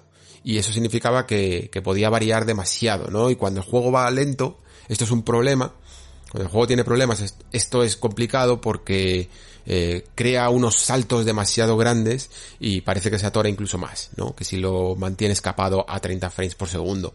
Y con Series X yo he podido instalar esta versión, digamos, tirando del cable, ¿no? Eh, sin que me deje descargar los parches. Mm, como tengo el juego en físico, he podido usar esta, esta versión y es fantástico, la verdad, ver, ver el juego que va a 60 frames sólidos como una roca. Pero en el caso de juegos actuales, volviendo un poco al tema, creo que sí que va a haber un poco de debate entre acostumbrar a los jugadores de consola a que 60 frames es un poco un ideal, ¿no? Que ahora parece que es alcanzable por fin, ¿no? O siempre tirar del recurso un poco más fácil, ¿no? De los graficotes, ¿no? De que todo luzca lo mejor posible. Y yo por las respuestas que he tenido de vosotros en el Discord y, lo que voy eh, leyendo por ahí, pues hay un poco de división, ¿no? Hay gente que, que incluso lleva tanto tiempo jugando en consola que le da igual los 60 frames por segundo, que una vez que, que, que, tira ya con ellos, eh, lo mueve bastante bien y prefiere que los juegos sean lo más ambiciosos técnicamente, gráficamente posibles, ¿no? Y luego hay gente que se ha acostumbrado ya mucho, mucho a la comodidad de los 60 frames y no lo rechaza por nada. Eh, ya sé que no es un ejemplo de Xbox, pero ya que está con el tema, luego lo, comentaré también en su especial en PlayStation 5, pero por ejemplo, eh, Spider-Man Miles Morales es un juego que a mí Fijaos que en su momento me dejó un poco frío el, juego original y jugando ahora con 60 frames por segundo para mí ha cambiado completamente. Me, encanta, me encanta cómo se mueve en 60 frames por segundo, pero entiendo perfectamente que haya gente que le da igual o que incluso juegos, yo que sé, del estilo de Hellblade 2 cuando salga probablemente, que puede ser el típico aventura-acción, ¿no? O, o, incluso el Fable cuando, cuando salga también, que no sean muy de, de reflejos, de, de tener que hacer acciones muy rápidas. Entiendo que mucha gente aún así prefiera que vaya a 30 frames por segundo y que tenga y que saque todo el músculo gráfico eh, que pueda tener, ¿no? Mi opinión, sinceramente, teniendo en cuenta que, que bueno, que soy más afín a los 60 frames por segundo, es que vamos a tener muchos selectores, que vamos a tener más posibilidades de que nunca de, de, poder elegir absolutamente casi todo lo que queramos y casi todo yo creo que irá entre tres variables, ¿no? Que será como eh, si queremos priorizar, bueno, tres o cuatro. Si queremos priorizar la resolución y los efectos gráficos, si queremos priorizar los 60 frames por segundo y luego eh, podemos conseguir a lo mejor los 60 frames por segundo si le quitamos el ray tracing. ¿Te apetece tener ray tracing en este juego? Sí o no. Eh, tendrás que tomar estas decisiones o incluso también en ciertos juegos que se lo puedan permitir los 120 frames por segundo, que esto ya, vamos, si los 60 nos parece casi mágico en consolas, que por fin sea un estándar, tener 120 frames por segundo, que es casi como la nueva mm, playa a la que ha llegado el PC por fin, y que todos los jugadores que se puedan permitir una gráfica que, que consiga 120 frames, pues están flipando de lo bien que va. Eh, yo me lo creo porque aunque solo he podido probarlo una vez que me dejaron un monitor, eh, me parece increíble, ya es que solo mover el cursor del ratón en un monitor de 144 Hz es, es fascinante, de verdad. Y, y, por supuesto, aunque no lo haya probado, pero con todas las gafas de VR, 90 Hz tienen. Y se nota que esa suavidad es gracias a una fluidez muchísimo, muchísimo mayor, ¿no? Mm, me parece genial que mínimamente tengamos una posibilidad de probarlo aunque sea con juegos más dedicados, ¿no? Y esa es otra de las ventajas que parece que tiene esta generación. Veremos cuánto se explota, pero más o menos, más o menos, creo que los 60 frames pueden llegar a ser un estándar con selector. ¿Qué significa esto entonces? Pues que quizá ese ideal de los 4K 60, ¿no? Que también queda 4K 60. Nada de 1080p, 30 frames. 4K 60 Mm, es muy probable que no se consiga esta generación. No se va a quedar como que todos los juegos tengan 4K nativos y, y 60 frames por segundo. De hecho, Assassin's Creed Valhalla, Ubisoft es quizá uno de los mejores ejemplos que podemos poner, porque sus juegos están saliendo un poco así así, con, con algunos mensajes además un poco contradictorios o, o cuanto menos confusos, ¿no? Assassin's Creed Valhalla, por ejemplo, tenemos que se había anunciado que, que tenía 4K 60, ¿no? 4K eh, nativos y 60 frames por segundo. De hecho, hubo una controversia por unos mensajes de Ubisoft en el que cambiando una preposición se, se antojaba que, que en PlayStation no lo iba a conseguir y que en Series X sí que se iba a conseguir los 4K nativos. Eh, al final esto se confirmó que iba a ser así, y curiosamente, los primeros resultados de la gente que está contando píxeles en pantalla y, asegurando un poco la resolución de cada una de las versiones nos, nos, están diciendo que ninguna de las dos llega a 4K nativos. Vaya. En algunos casos, de momento, eh, cuando estoy grabando el programa, que todavía quiero ver el análisis de Digital Foundry de este juego porque me entra mucha curiosidad, en algunos momentos incluso puede llegar a oscilar y, tener más eh, resolución 1 y más resolución otro. O sea que en esas estamos todavía. Mm, y si estos juegos intergeneracionales les está costando un poco eh, salirse de la resolución dinámica y conseguir la, los nativos a 60 frames, me parece a mí que van a ser pocos, poquitos juegos. Quizá los más pulidos, yo que sé, pues el típico Forza Motorsport 8 que Microsoft apuesta para que esto sea clavado, ¿no? Y, y se suele conseguir eh, este ideal, ¿no? Pero luego tenemos otros casos, como por ejemplo Watch Dogs Legion, que apostó por otra cosa, ¿no? Apostó por ese ray tracing y, y por ello tenemos 4K eh, 30 frames, 4K también dinámico y que, y que prefiere el, el uso del ray tracing en vez de los 60 frames por segundo. Esto es una decisión que yo la entiendo, porque un juego como Watch Dogs Legion, que está basado en, Lond en la Londres moderna, llena de, muchos edificios, eh, bueno, Londres moderna futurista, digámoslo así, eh, con más edificios todavía más modernos de los que existen a día de hoy, y que todo se refleja mucho en cristales y cosas así, y charcos de, de la cantidad de lluvia que tienen por allí, ¿no? Y, y, neones reflejados en los charcos y todo esto, pues que al final luce quizá más un ray tracing que los 60 frames, pero aún así se les echa de menos, ¿eh? Se les echa de menos sobre todo en los momentos en los que quieres un poquito más de control en el mando, cuando vas en sigilo y quieres hacer las cosas con ritmo y rapidez, se echa un poco de menos.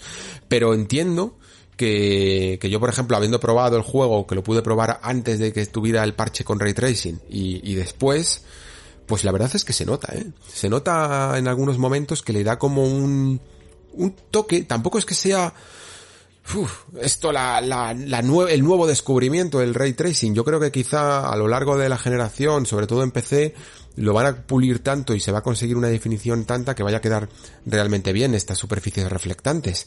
Pero de momento, mmm, queda bien, queda apañado, por decirlo así, pero tampoco es como el efecto que te cambie la vida, ¿no? Y sobre todo, de hecho, estoy viendo algunos juegos en los que el ray tracing está más conseguido y juegos en los que está menos conseguido. Y cuando está menos conseguido, mm, para que os hagáis una idea a lo mejor de un juego que podáis eh, recordar para como referencia.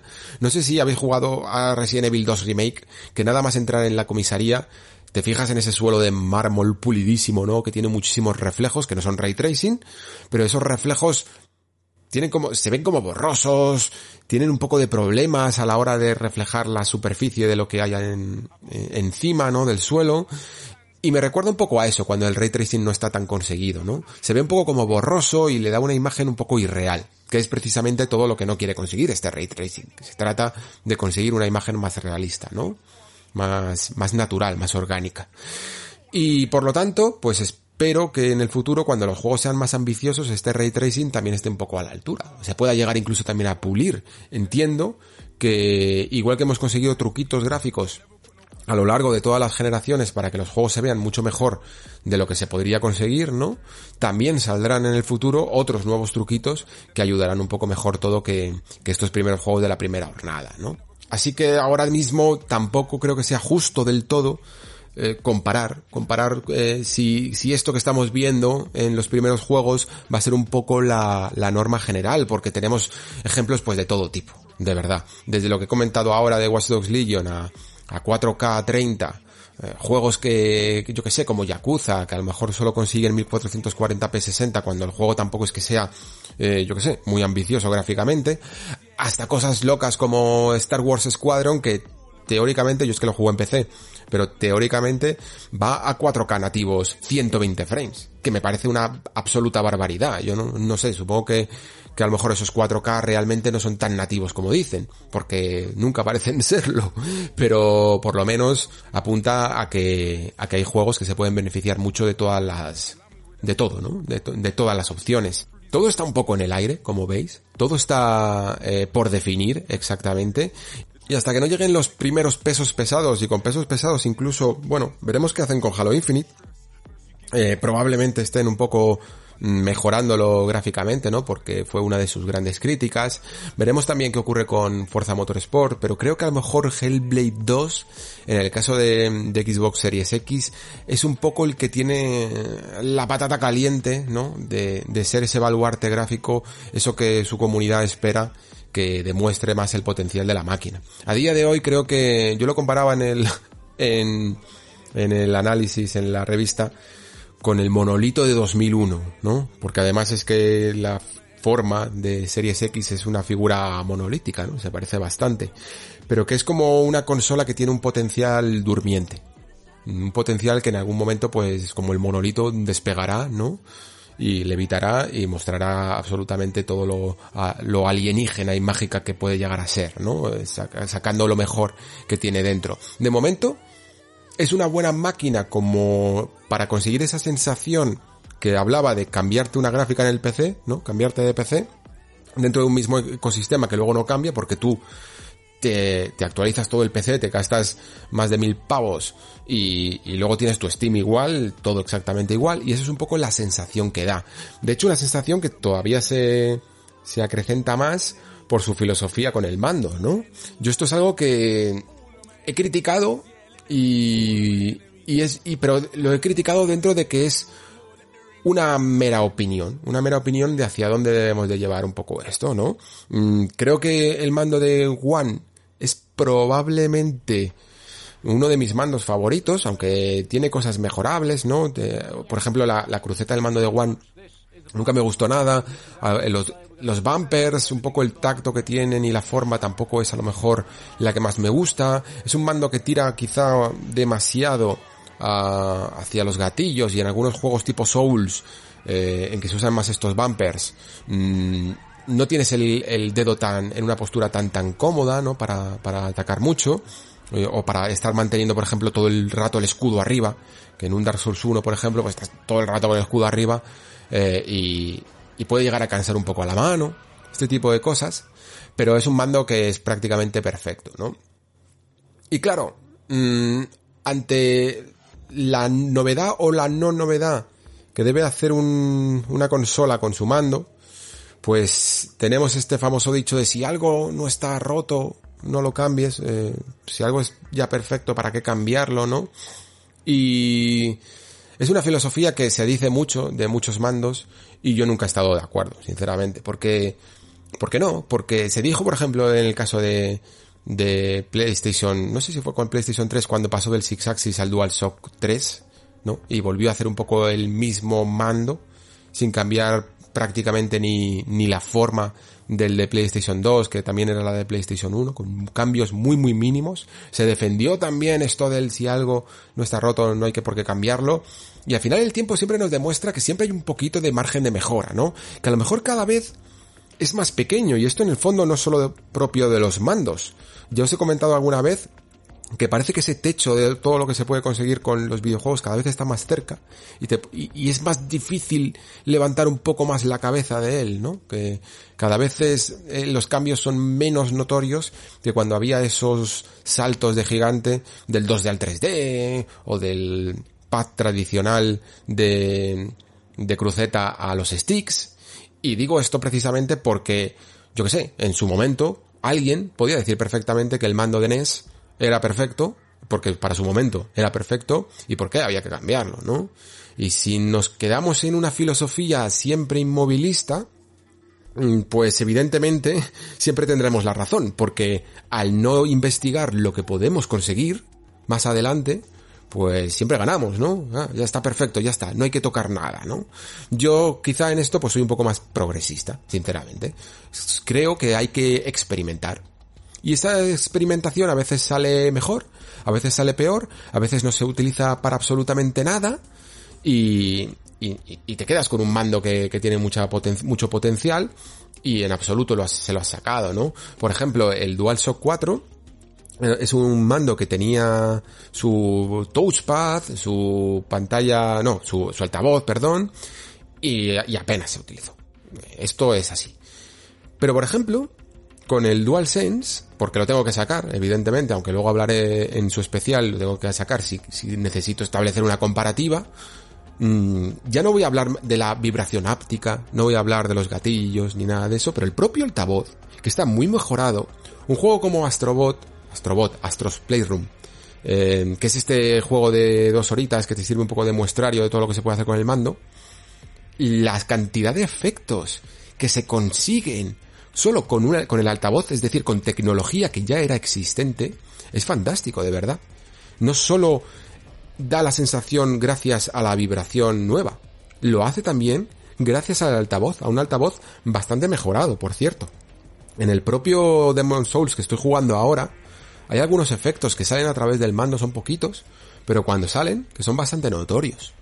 Y por, y estas cosas no se pueden conseguir si no, si, no sigues intentando eh, modificar y, y, evolucionar o intentar experimentar cuanto menos con el mando. Yo entiendo la filosofía de Microsoft, es en plan, no, esto es eh, la base del juego y nos vamos a quedar en ella. Y como máximo te podemos dar un poco el factor comodidad, ¿no? De estos agarres, la cruceta que ellos mismos debían de saber que no era la mejor eh, y la han intentado mejorar y sí que es cierto que la pulsación es mucho más responde mucho mejor a mí. De hecho, es que todos los mandos de One, esto no sé si os pasa a vosotros, pero a mí casi todos los mandos de One, sobre todo el pad, el pad direccional hacia abajo, a veces no me lo reconocía. Era como si fuera un fallo de fábrica. Y con la cantidad de mandos que, que han pasado por mis manos y que han fabricado, me parece increíble que no se terminara de, de solventar. Había que pulsar muy muy fuerte, ¿no?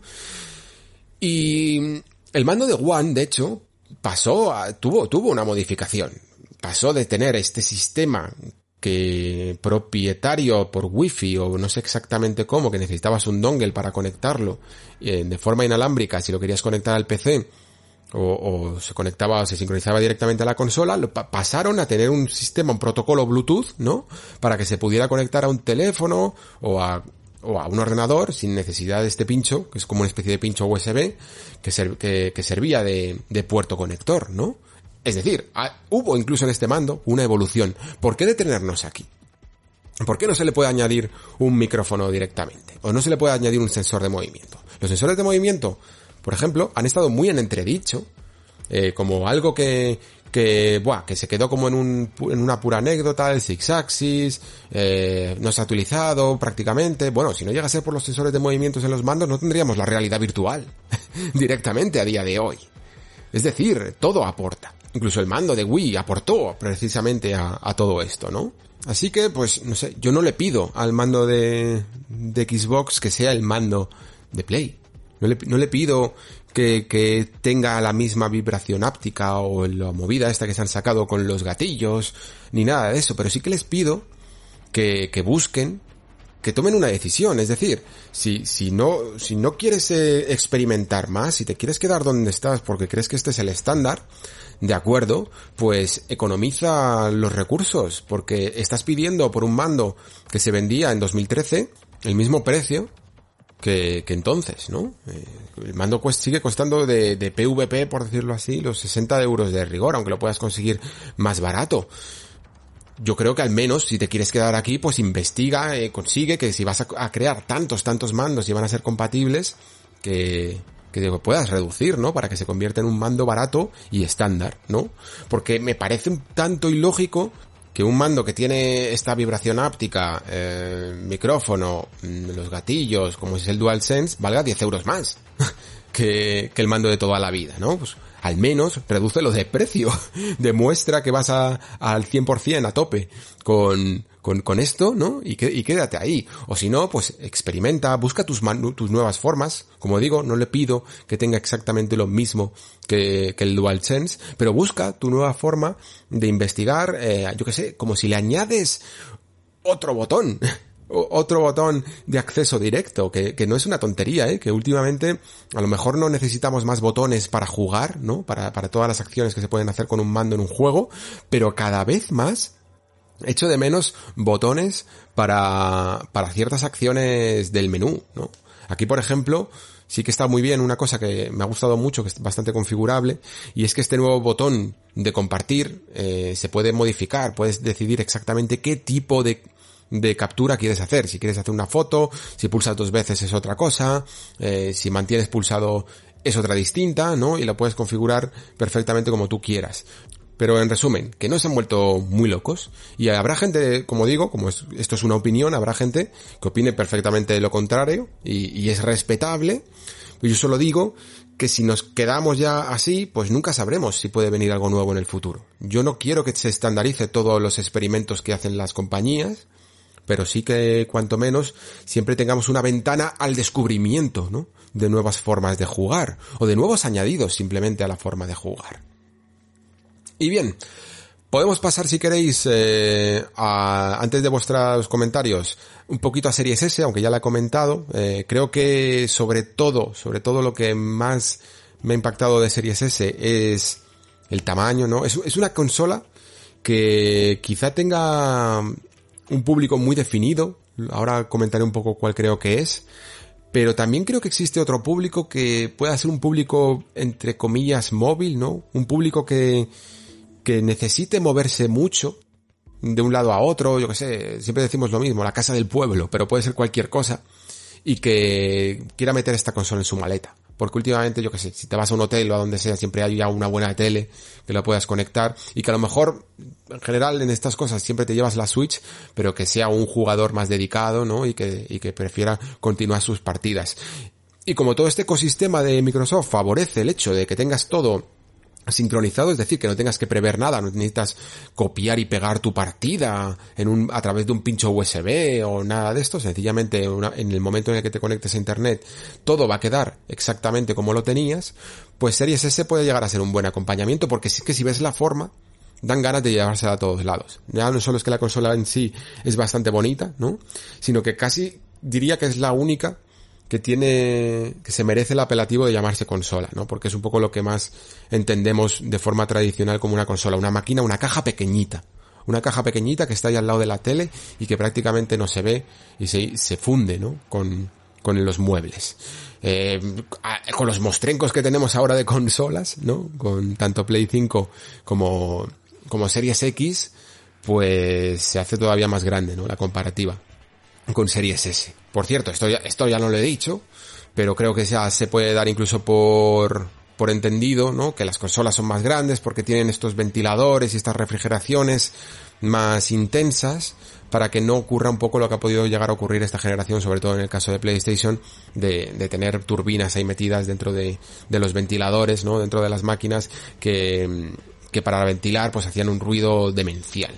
Y se habla mucho del sobrecalentamiento, se habla mucho, ha habido hasta memes y, intentos de fakes, ¿no? De, de, la consola echando humo, pero yo por lo menos, por lo menos, por el momento, la consola se ha mantenido mmm, silenciosa, muy muy silenciosa, lo único que puede llegar a hacer ruido es eh, la unidad de disco, ¿no? Del disco físico de los juegos, y en cuanto al calor que puede llegar a emitir la consola, me parece quizá más notorio en el caso de Series X por la sencilla razón de donde tiene su salida, ¿no? Su disipación. Al tenerla en un lado vertical, pues lo notas más que el calor que expulsa hacia arriba, ¿no? Cuando lo tienes directamente en un mueble pegado a la pared y el calor lo está expulsando hacia la pared, pues cuántas veces vas a, se te va a ocurrir meter la mano en el momento más álgido de la partida, ¿no? Para ver cuánto calor está emitiendo la máquina. En ese, eh, en ese momento no estás a esas cosas, ¿no? En, Series X, pues la consola tienes más posibilidades de poner un momento dado la, la mano encima y decir, anda, mira, pues está caliente, ¿no? Claro, está caliente porque cualquier aparato técnico se calienta, ¿no? Pero hay que entender, siempre hay que entender la diferencia entre calentamiento y sobrecalentamiento. Que yo creo que ahí es donde está la clave. Entonces, volviendo a Series S, pues si la si Series X prácticamente es una consola muda.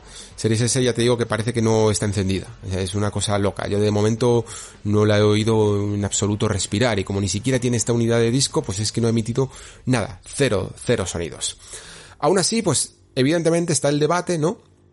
de hasta qué punto esta consola va a poder sostener toda la generación y me parece un debate lícito, lo hemos ido un poco especulando a lo largo de, de esta nueva temporada del Nexo y yo por apuntillar simplemente, que se me está yendo un poco el programa ya de madre, eh, decir que está por un lado la teoría y por otro lado estará la práctica. Y digo estará en el futuro porque todavía habrá muchas pruebas que hacer, ¿no?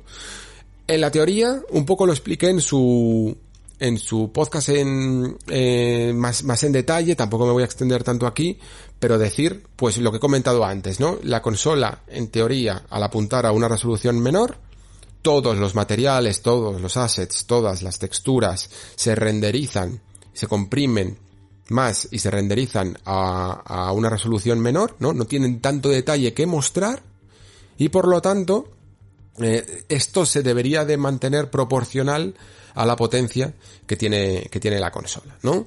No hay que hacer eh, comparaciones tampoco directas con One X en el sentido de que estamos hablando de que porque esta consola tenga 4 teraflops y One X tenía 6 teraflops, estamos hablando de arquitecturas diferentes, estamos hablando de generaciones diferentes de GPU, una es eh, Polaris en el caso de One X y la otra es RDNA 2, ¿no?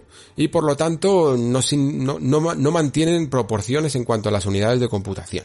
Hasta ahí es la teoría de donde yo sé y, estoy convencido de que, por ejemplo, con los first party de Microsoft no va a haber ningún problema porque ya vienen un poco con la idea, ¿no? Con la dirección desde arriba de cómo pulir los juegos. Y todos sabemos, porque es que hasta lo podemos llegar a ver en Switch, que si te dedicas a pulir un juego y te dedicas a, empecinarte en meterlo en una máquina que en teoría no debería de poder moverlo, pues te mueves el de Witcher 3 o te mueves el Doom Eternal, en el, el Doom normal y el Eternal creo que también iba a salir, en Switch, ¿no? Se puede conseguir. Y luego incluso juegos más humildes, que han tenido sus ports a Switch, pues han salido un completo desastre, porque a lo mejor las personas que había detrás, pues no le han dedicado tanto tiempo o no tenían el, el conocimiento de momento suficiente, ¿no? Para hacer un, un gran port como algunos de estos juegos, pero también, evidentemente, a base de mucho sacrificio, ¿no? Y ese sacrificio, sobre todo, yo diría que es la resolución. La resolución es la forma más fácil porque es la que renderiza un poco todo de sacrificar y de ahorrar recursos. Y los primeros juegos que yo he estado viendo, ya se nota en algunos casos que, estos sacrificios pues pueden ser más o pueden ser menos. Por ejemplo, Dirt 5 es un juego que, que prácticamente corre casi igual que en Series X, a, una resolución muy parecida. En el caso de Series S lo, hace a 1440p y digamos que más o menos pues favorece un poco más la calidad de los efectos o favorece un poco más el rendimiento, los frames por segundo dependiendo de, del modo que le pongas en el selector. Pero es algo aceptable, ¿no? Joder, 1440p, 60, joder, es un escenario yo diría que casi ideal para la consola, incluso aunque baje en algunos momentos un poco la resolución. Pero en el caso de Yakuza Like a Dragon, pues nos encontramos con un modo que es 1440p y 30 frames por segundo, que, bueno, está bastante bien, ¿no? Pero luego nos encontramos con 900p y 60 frames por segundo si lo queremos un poco más fluido el juego. Y aquí es donde ya pues nos, nos, acercamos a una resolución que yo diría que sobre todo en el caso de Xbox está maldita, que son los 900p. Los 900p fueron como, como la, el San Benito de, de Xbox. Cuando casi todos los juegos conseguían 1080p en PlayStation 4, en One se quedaban, en la básica se quedaban en 900p. Y parece que es casi una maldición esta, esta resolución.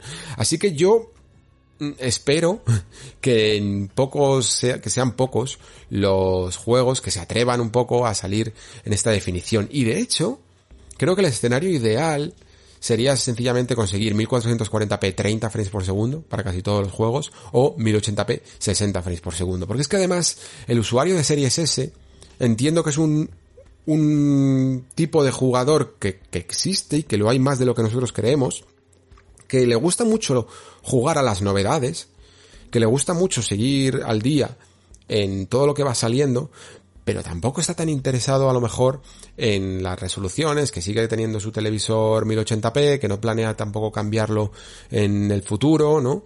Y que por lo tanto, pues no va a apreciar todo eso que comentaba antes de esos materiales de alta resolución, porque su consola, aunque le haga super sampleado, pero no, no lo, no lo va a mostrar en todo su esplendor. Y por lo tanto, si se puede ahorrar eh, los 200 euros de diferencia que consigue con Series S, pues a lo mejor le viene bien, ¿no? Y creo que esto es un poco el escenario en el que nos encontramos. Hay juegos que, que tienen una resolución un tanto dudosa, como este Yakuza, o, y esto no lo tengo del todo confirmado, Watch Dogs Legion, que parece es lo que pasa es que solo lo he escuchado en un medio y me parece súper raro que no haya trascendido, ¿vale? Pero que parece que hace unos 1080p dinámicos, que es también un poco salvaje decir esto, 1080p dinámicos significa que a veces consigue los 1080p y a veces va un poco para abajo. Y luego tenemos ejemplos mucho más amigables, ¿no? Como Dirt o incluso eh, Star Wars Squadron de nuevo, que debe ser un juego súper pulido, porque consigue también 4K 60 en, en Series S. Y este es el escenario, veremos en la práctica, por lo tanto, si en el futuro cuál se queda como estándar. ¿Qué, qué es lo que consigue? Yo ya estoy leyendo cada vez más a desarrolladores que dicen que, que se olviden de la, incluso de los 1440p porque esta es una máquina dedicada a la gente que tiene televisores y monitores 1080p y que, y que aprovechen ese potencial extra para hacer que, que el juego rinda bien con esas definiciones, ¿no? Pero también creo que va dirigida a un público nuevo, ese que os comentaba antes, ¿no? Ese, ese que descubrió de repente el Game Pass con, con alguna ofertilla de alguna consola barata en One, eh, que no tenía, por ejemplo, pensado comprársela, que, que, directamente estaba tirando de otra, de otra consola, y que muy probablemente en esta generación vaya a hacer un poco lo mismo, ¿no? vaya a seguir con su, yo qué sé, con su Switch o con su PC, o bueno, en el caso de PC probablemente no, pero con su Switch o con su Play, y de repente dice, oye, pues mira, mmm, a lo mejor gastarme 500 euros en una Series X no me interesa, pero tener esta One S, esta, perdón, esta Series S como apoyo, como apoyo generacional para beneficiarme del Game Pass, para cuando, yo que sé, en ese momento en el que no está mi exclusivo de Nintendo o mi exclusivo de Sony, voy tirando del Game Pass porque puedo descubrir ahí algunos juegos aparte de los first party que también vayan saliendo de la máquina, ¿no? Y me parece una opción muy, muy válida. Yo creo que mucha más gente va a comprar esta Series S como apoyo a otra consola principal que como principal directamente. Lo sabrá y es perfectamente respetable por todo lo que he comentado antes. Pero por eso mismo ya se va notando, además de que es normal que a principio de generación el jugador más entusiasta compre la consola más cara, la de más alta gama, pues todavía no, no parece que se haya agotado ni siquiera el stock de Series S, pero porque creo precisamente que, que Series S es una consola más a largo plazo, ¿no? Cuando nos demos cuenta a lo mejor, si, es, si esto es verdad, si se cumple el pronóstico que ha comentado Microsoft, que las consolas no bajan de precio tan rápido como pensamos, entonces a lo mejor Series S brilla incluso un poco más. Y ya por concluir, aunque no concluir, porque vamos a tener ahora vuestros comentarios y todo lo que me haya podido dejar un poco en el tintero seguro que me va a ir viniendo leyéndos. Eh, decir que creo que la nueva generación de Xbox es un poco lo que he comentado, ¿no? Eh, se queda como en una generación partida. Una generación que por un lado tuvimos un anticipo, ¿no? Con esta nueva filosofía, con esta nueva identidad eh, de, de Xbox. Hicimos un programa preguntándonos cuál era la identidad de Microsoft y creo que por fin la consiguió. Y luego, pues tenemos ahora otro punto de control, ¿no? Eh, que es la, la, máquina en sí. Y más adelante tendremos el punto de control definitivo, ¿no? La meta, que van a ser los juegos. Eso significa, y no hay que edulcorarlo tampoco, que ahora mismo la consola necesita juegos, ¿no? y que, y que todo lo que puedas nutrirte va a ser prácticamente eh, de third party con alguna pequeña excepción como de Medium, por ejemplo, que saldrá a principios del año que viene, hasta que empiecen a llegar algunos pesos pesados. Creo que en general el entusiasta de Xbox esto ya era consciente de ello, tampoco es que le vaya a pillar por sorpresa, puede que el golpe de efecto, cuando lo ves, no es lo mismo como digo que la teoría, y le, y le pueda llegar a afectar un poco, pero creo que en el fondo está como invirtiendo un poco a largo plazo, ¿no? Es un, es un usuario que no olvida, porque en el fondo Microsoft también es que es también parte de su filosofía, ¿no? La de no olvidar el legado de lo que vino anterior, ¿no? No hacer borrón y cuenta nueva. Esto es una de las cosas que ganamos en esta generación, no, no eliminar todo el catálogo y todo lo que te dejaste en su momento. Y, y, y me alegro un montón porque a mí me daba, esto es personal, ¿vale? Pero me daba un poco de pena cuando alguien eh, iba a comprarse una nueva consola, ¿no? Y, y, traía consigo a la tienda su anterior consola y, y, todos los juegos, ¿no? Y una pila de juegos increíbles para que le saliera prácticamente regalada. Y es evidentemente lícito hacerlo, pero era como en plan, me olvido de todo lo viejo, lo tiro, ¿sabes? Lo vendo, no lo quiero y a partir de ahora solo quiero lo que haya de ahora en adelante. Así siempre ha funcionado un poco las generaciones, ¿no? Mirar hacia el futuro, mirar hacia adelante y no mirar hacia el pasado. Pero a medida que el videojuego en sí y la industria va teniendo cada vez más pasado, es más difícil ignorarlo. Y me gusta mucho que la nueva generación no lo haya hecho, que la nueva generación no se haya olvidado de ese pasado y que lo haya traído contigo, ¿no?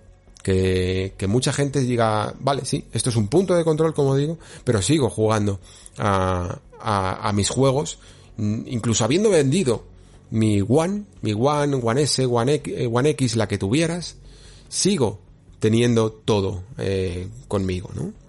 Y creo que eso es un avance, que fijaos, un avance hacia dar un paso de, para atrás para dar dos hacia adelante que hemos conseguido con, con esta nueva generación de consolas que se siente, sí, menos siguiente generación, ¿no? Menos, menos cíclica, pero más progresiva. Y eso, yo creo, también es bueno.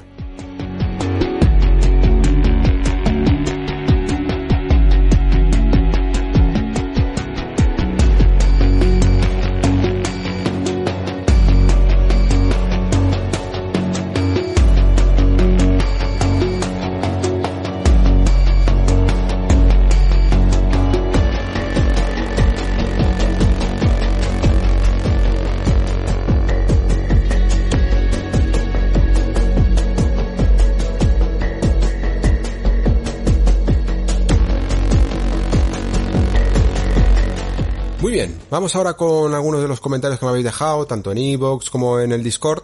Y vamos a ver también vuestras impresiones, tanto de los que tengáis algunas dudas, como de los que ya habéis también recibido la máquina y habéis podido trastear un poco con ella. A ver qué, qué me contáis y que seguro que además también nos ayuda a sacar algunos otros temas que no he tocado en el programa principal. Empezamos con Jordi Tares, que me decía, hasta dentro de un año dudo mucho que adquiera mi futura Xbox de última generación. Primero porque hace poco más de un año que compré mi actual One X. Segundo, nunca me fío de las primeras versiones de cualquier producto tecnológico. Y tercero, tengo tanto catálogo atrasado por jugar y hay tan poca novedad que me interese que puedo perfectamente esperar.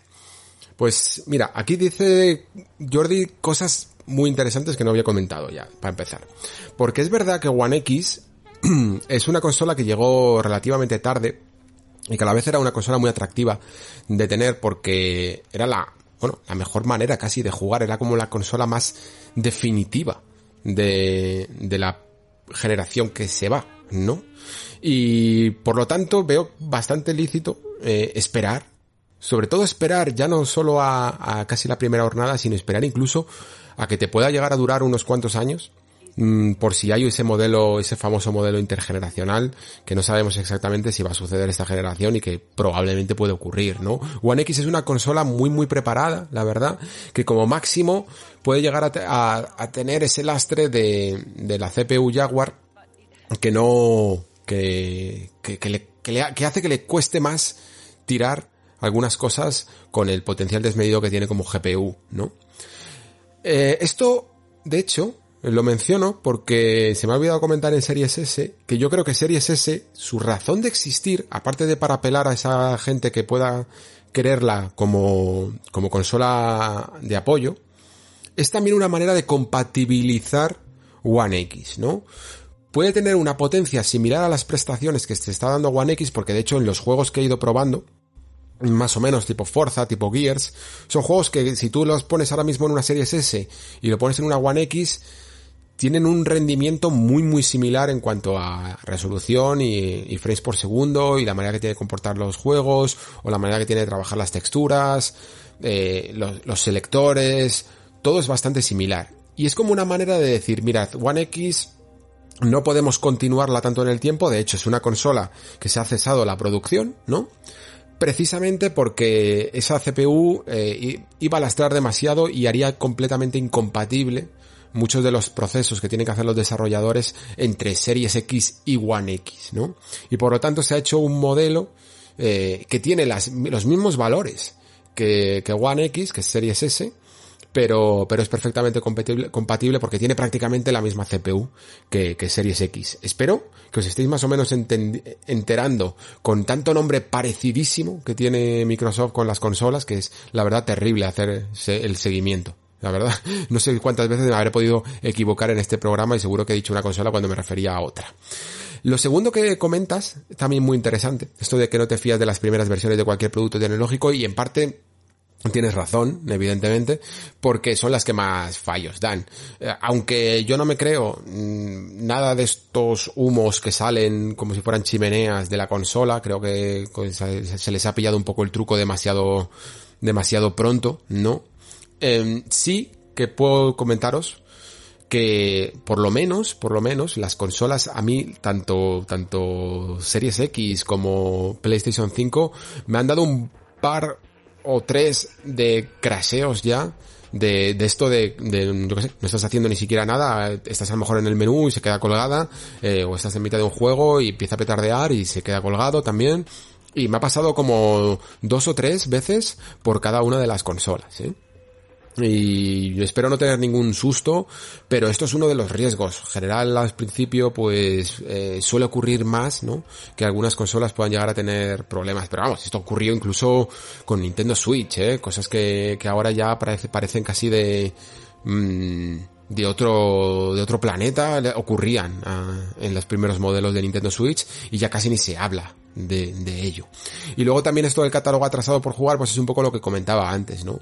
Que, que es uno de los mejores motivos para seguir con tus consolas actuales y todavía tienes cosas que quieres jugar, pero que quizá sí que es cierto que estas nuevas máquinas Básicamente el mensaje que están mandando con la retrocompatibilidad es, hey, nos parece genial que sigas jugando a cosas eh, de catálogo atrasado, pero si quieres puedes seguir haciéndolo en, la nueva consola y además a lo mejor incluso puedes tener algunas ventajas, ¿no? Porque a lo mejor te sube la resolución o te sube los frames por segundo o, o te mejora los tiempos de carga.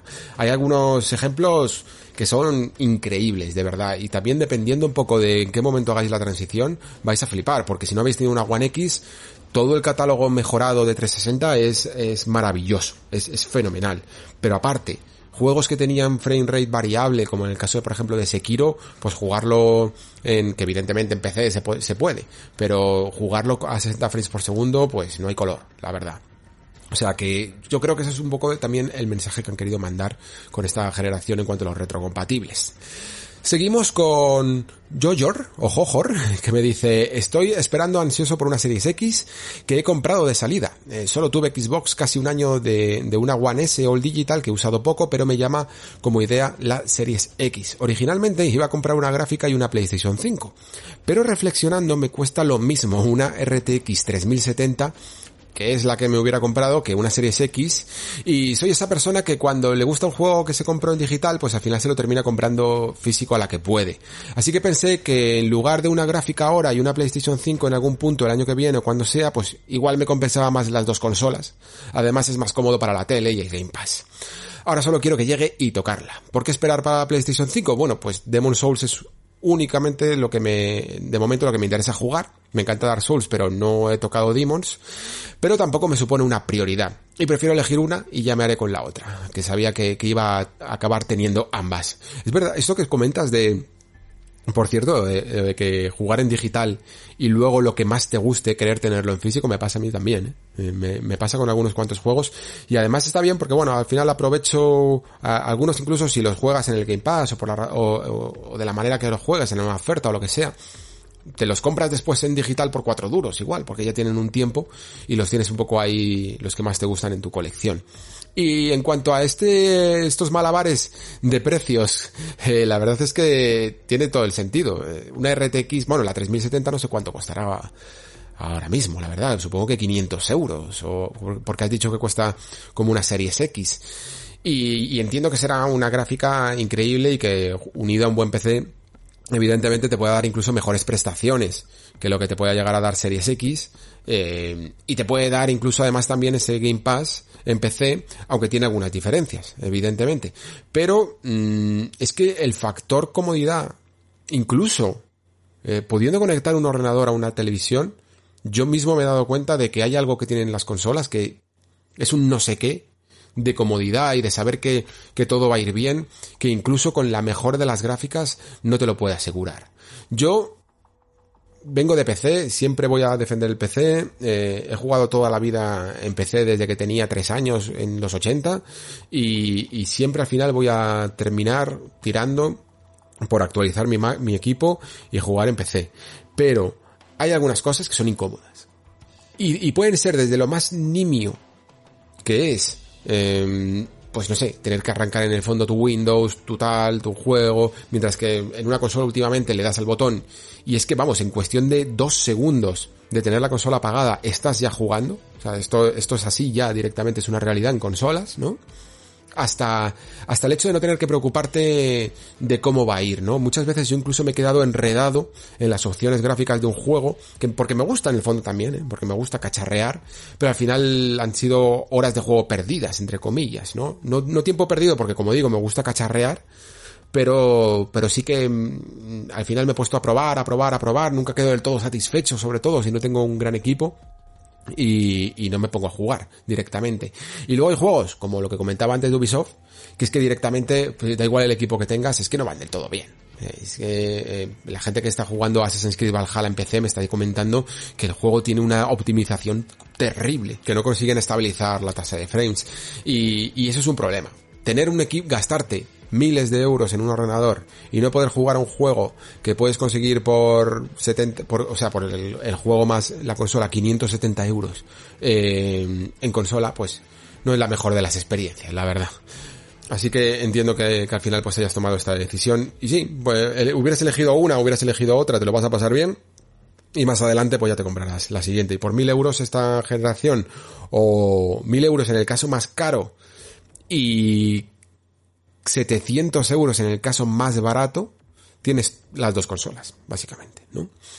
Seguimos con Diego Camino que me dice, yo tengo una disyuntiva, siempre he sido muy de PlayStation y ahora me interesa probar la Xbox, sobre todo por sus grandes exclusivos como Ori o como Gears 5 y para aprovechar el Game Pass con los juegos de esta generación que me faltan. Mi idea era la Xbox Series S pero se me está cayendo especialmente porque tengo un buen televisor 4K HDR más y con esa consola no voy a poder disfrutarlo bien. Mi idea ahora es pillarme una Xbox One X de segunda mano que me saldrá baratita y en un año así comprar PlayStation 5 cuando haya más exclusivos accesibles económicamente. ¿Qué me recomiendas tú, Alex? Un saludo. Bueno, esta es una pregunta complicada de responder porque primero porque me cuesta recomendar cosas en general. Eh, creo que hay muchísimas maneras de afrontar esta nueva generación y todas son válidas y por lo tanto es difícil recomendar una sobre otra. Pero en el caso de quererte pillar ahora mismo, ahora mismo una One X, tienes que tener en cuenta una cosa y es que sí, vas a poder jugar a todos estos juegos que has comentado, vas a poder eh, jugar a los juegos del Game Pass, eh, a los juegos de a Ori, a Gears 5, a Forza Horizon 4, eh, todo perfectamente, ¿no? Y si te sale muy muy barata, pues a lo mejor es una buena opción. Pero eh, ya te puede salir bastante barata. Porque si no hay tanta diferencia, por ejemplo, con Series S, pues a lo mejor Series S es una consola que pueda llegar a estar un poco más preparada de cara al futuro, ¿no? Y es que aquí es exactamente la, la gran incógnita de Microsoft. ¿Hasta qué punto? ¿Cuándo? ¿Cuándo exactamente habrá un verdadero, una verdadera rotura generacional ¿no? Y, One X, o incluso One, la One normal, ya no podrán mover el siguiente juego. Porque imaginemos lo siguiente, ¿no? sale Halo Infinite y, y, Microsoft dice, sí, sí, sí, puedes jugar en donde quieras. Puedes jugar en One, puedes jugar en One X, puedes jugar en Series S, puedes jugar en Series X, puedes jugar donde quieras. Perfecto. Sale Forza Motorsport y dice, bueno, puedes jugar donde quieras.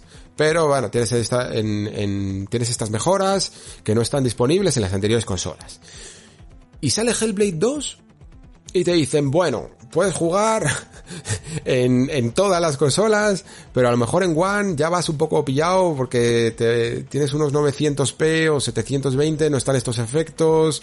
Mm, a saber lo que te pueden decir en el caso de que lo quieran compatibilizar. Y luego te sale, yo que sé, este About o, o Fable.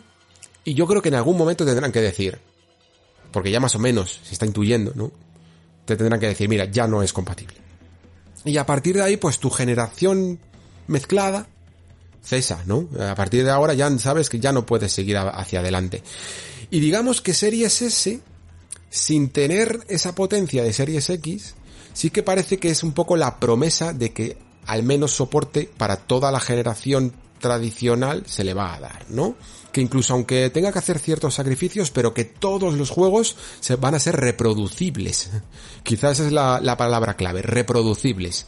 Ya veremos en qué condiciones, pero es probable que con, la generación de One haya un momento en el que mmm, tenga que detenerse, ¿no? O sea, la máquina ya no pueda más, no pueda dar más de sí, los desarrolladores, sobre todo de third parties, decidan que ya no quieren seguir dándole soporte a la consola, ¿no? Esto es un poco como lo que ocurre con los teléfonos, entiendo, yo tampoco es que sea mucho de teléfonos, espero no, no liarla ahora, pero hay un momento, ¿no? Y que tampoco te lo suelen decir mucho, ¿no?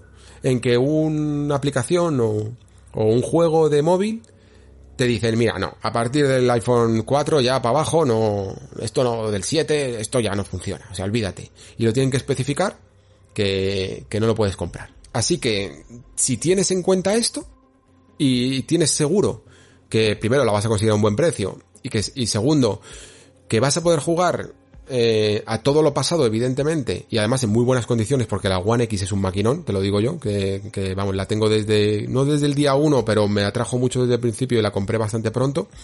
Y, y que en el futuro a lo mejor vas a poder jugar alguna cosilla, pero que poco a poco a lo mejor pues se va a quedar sin fuelle, ¿no? Seguimos con STBC, que me dice la Next Gen, espero a saber la retrocompatibilidad real de PlayStation 5 para comprarla y vender PlayStation 4, pero la compra de Bethesda por Microsoft hace que quiera sí o sí una series. No concibo estar sin un Elder Scrolls, paso de mejorar el PC. Lo único que me voy a decantar por Series S porque quiero vivir aún con mi televisión. Pero como vea que capan mucho el juego en otras cosas eh, como la resolución, haré el esfuerzo por la X. Gran podcast como siempre. Pues gracias STBC. Y mira, lo primero que comentaba sobre PlayStation 5 te puedo decir que aunque bueno, lo comentaré también en su programa y tal, pero la retrocompatibilidad de momento va bastante bien, está bastante conseguida, pero hay que tener un poquito de cuidado con los juegos en los que aparece un mensaje que dice es que no sé exactamente lo que dice, pero dice más o menos en plan, puede haber algún error puntual en este juego, ¿vale? Eso yo creo que nos indica que mm, la retrocompatibilidad en PlayStation 5 eh, no se ha certificado mm, del todo, ¿no? Sino que se ha hecho hasta cierto punto de una manera un pelín automática, ¿no? O no se ha ido puliendo personalmente, artesanalmente, juego por juego para para subsanar los posibles errores gráficos que tuviera y aún así han tirado para adelante, ¿no? Lo cual me parece bastante valiente y loable, por cierto. Mejor que, que ir con tanta cautela como suelen tener en estas cosas.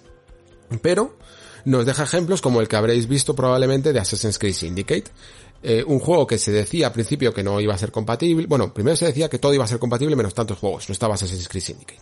Después se dijo que, que el juego tampoco iba a ser compatible. Después que sí. Se comprobó que sí, que era compatible. ¿Y cuál es el problema? Que te pones a jugar y hay algunos momentos en que las sombras bailan pero a un nivel loquísimo. Sombras de edificios enteros y cosillas así.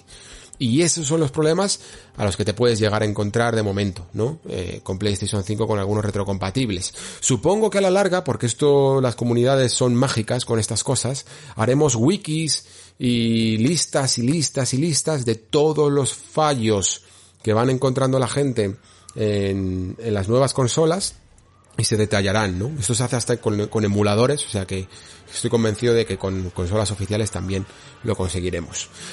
Y sobre la compra de Bethesda por Microsoft, pues eh, la cosa la verdad es que sigue un poco en el aire, ¿no? Sigue el debate y creo que nos acompañará hasta casi el último momento de si el juego saldrá al final en PlayStation 5 por el hecho este de, de, de pillar un poco con pinzas las palabras de Phil Spencer de que no quiere eh, quitar la experiencia a nadie, ¿no? De que él no está aquí para arrebatar experiencias pero creo que todos entendemos también que, que en esto de hacer negocio y de comprar estudios, pues hay cosas suculentas, más o menos suculentas, y, y tener un juego así de exclusivo puede llegar a serlo. Entonces veremos exactamente lo que, lo que ocurre con ello. Evidentemente si te lanzas a por una serie S o por una serie X, pues tienes segurísimo, segurísimo, segurísimo que el Elder Scroll lo vas a jugar sí o sí. Y que además lo vas a jugar si tienes el Game Pass eh, dentro del dentro de su catálogo, ¿no? Dentro de la suscripción. Así que ya nos contarás un poco qué, terminas, con qué terminas decantándote. Seguimos ahora con Javier, pasamos con la gente que, que me ha dejado sus impresiones en el Discord y me dice, voy a empezar por lo malo, para quitarlo ya de encima. Y es que la consola no tiene un pepinazo, un exclusivo de series XS, eh, un juegazo suyo propio que exprima todo lo que ofrece, ¿no? Y ya dicho lo malo, empieza todo lo bueno. bueno, entonces, para dividir, eh, comentar un poco esto, ¿no? Que sí que vais notando que el típico juego de acompañamiento que suele entrar eh, bien con, con, el lanzamiento de la consola, pues es, es el que falta, ¿no? Es el ausente en, en estas máquinas. Continúa Javier. Lo primero a destacar es que es como si cambiases de móvil Android a uno nuevo, ¿no? Enciendes la consola y desde la propia aplicación de Xbox metes un código que te pone en la pantalla y ya tienes tu configuración y cuenta. Algo que me ha encantado, sinceramente, para los que pasan de una One a una Series. Sí, es lo que comentaba Javier. Eh, está genial, sinceramente. Eh, poner sencillamente un código y que lo tengas todo configurado facilita mucho el día uno que sigue siendo mágico, que sigue siendo muy bonito y que no apetece ponerte a meter tecleando con un mando tu, tu cuenta, eh, comprobando el siguiente, la verificación de dos pasos, poner las contraseñas, todo, y que le hace un poco rollo, ¿no? En general, muchas veces incluso la consola te llega tarde o la puedes probar tarde, lo que quieres es empezar a disfrutar de ella. Y la verdad es que lo han, hecho muy bien. Toda la presentación en general de la consola está muy conseguida. Mm, tanto la, el propio packaging, ¿no? Que, que, te da como una sensación de que has comprado un artículo valioso, ¿no? Hasta, hasta esta, esta propia configuración inicial. Continúa Javier, la interfaz ya me molaba de antes y el mando me gusta algo más. La, rugosidad de atrás y los gatillos me gustan mucho y se me ha hecho más pequeño que el de One, sinceramente. Anda, pues esto es curioso porque mm, yo juraría que haciendo pruebas y tal en la mano me ha parecido me ha parecido igual. A ver, pero ahora que lo dices mm, me surge la curiosidad, lo probaré un poco con la báscula de, de medirle los pesos, de medirle el peso, a ver si pesa exactamente lo mismo o a lo mejor es que lo han hecho un pelín más ligero y por eso puede que lo notes, ¿no? Sobre juegos, he jugado un poco a Jedi Fallen Order, que aún no lo había jugado y para mi sorpresa tiene un modo rendimiento, algo que me ha parecido curioso y no sé si lo tienen todos. También he probado Final Fantasy XV, Forza y Valhalla. Este último es del que menos puedo decir porque he jugado unas 2-3 horas, pero se ve increíble, todo muy rápido. Mm, mencionas muchos juegos curiosos aquí. Y me gusta esto que comentas del modo rendimiento de Jedi Fallen Order, porque pasa una cosa curiosa, y es que en general había muchos juegos que proponían varios selectores, ¿no? Eh, varias configuraciones en el selector. Te decían, venga, ¿qué prefieres? 4K o 60 frames, ¿no? Y luego había uno que le llamaban como mixto, variable, cosillas así, ¿no? Esto, por ejemplo, me acuerdo mucho en Nio, eh, que básicamente es como en plan, mira, vamos a dejar aquí los frames desbloqueados y que la máquina haga lo que pueda. Y era un modo que a mí no me atraía en absoluto nunca, porque, ¿quién quiere los FPS bailando, no? Prefiero que esté o capado, o que, o que llegue a 60 frames y que tenga las cosas un poco en su sitio. Aunque era un modo lícito, pero bueno. Y la cuestión es que este modo tanto, tanto en cuanto a frames por segundo como en resoluciones dinámicas que le llamaban, ¿no? Que es que un poco la consola decide cuándo puede subir o cuándo bajar la resolución.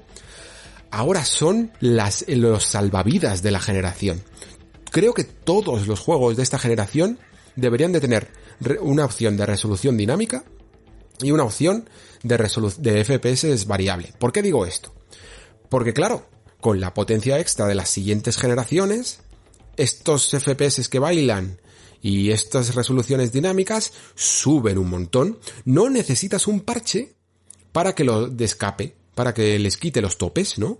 Cuando tú te cambies de generación y consigas una nueva máquina intergeneracional o, o de nueva generación, todo esto lo eleva. Y es un poco lo que estamos viendo con, con, por ejemplo, Sekiro, que lo comentaba antes, ¿no? Era un juego que tenía un frame rate variable, y ahora, como estaba descapado, pues lo sube directamente el caso de Bloodborne, que siempre se habla con PlayStation 5. ¿Qué ocurre con Bloodborne? Pues como está capado, pues nos aguantamos todos las ganas de jugar a Bloodborne en 60 frames hasta que surge, saquen un parche, que no va a pasar porque yo creo que van a sacar un remaster.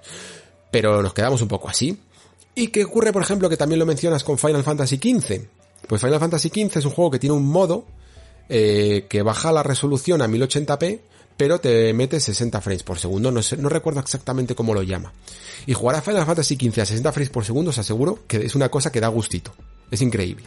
Pero si hubieran dejado la resolución variable, como digo, resolución dinámica que la llamamos, pues tendríamos un juego a 4K 60, prácticamente, ¿no?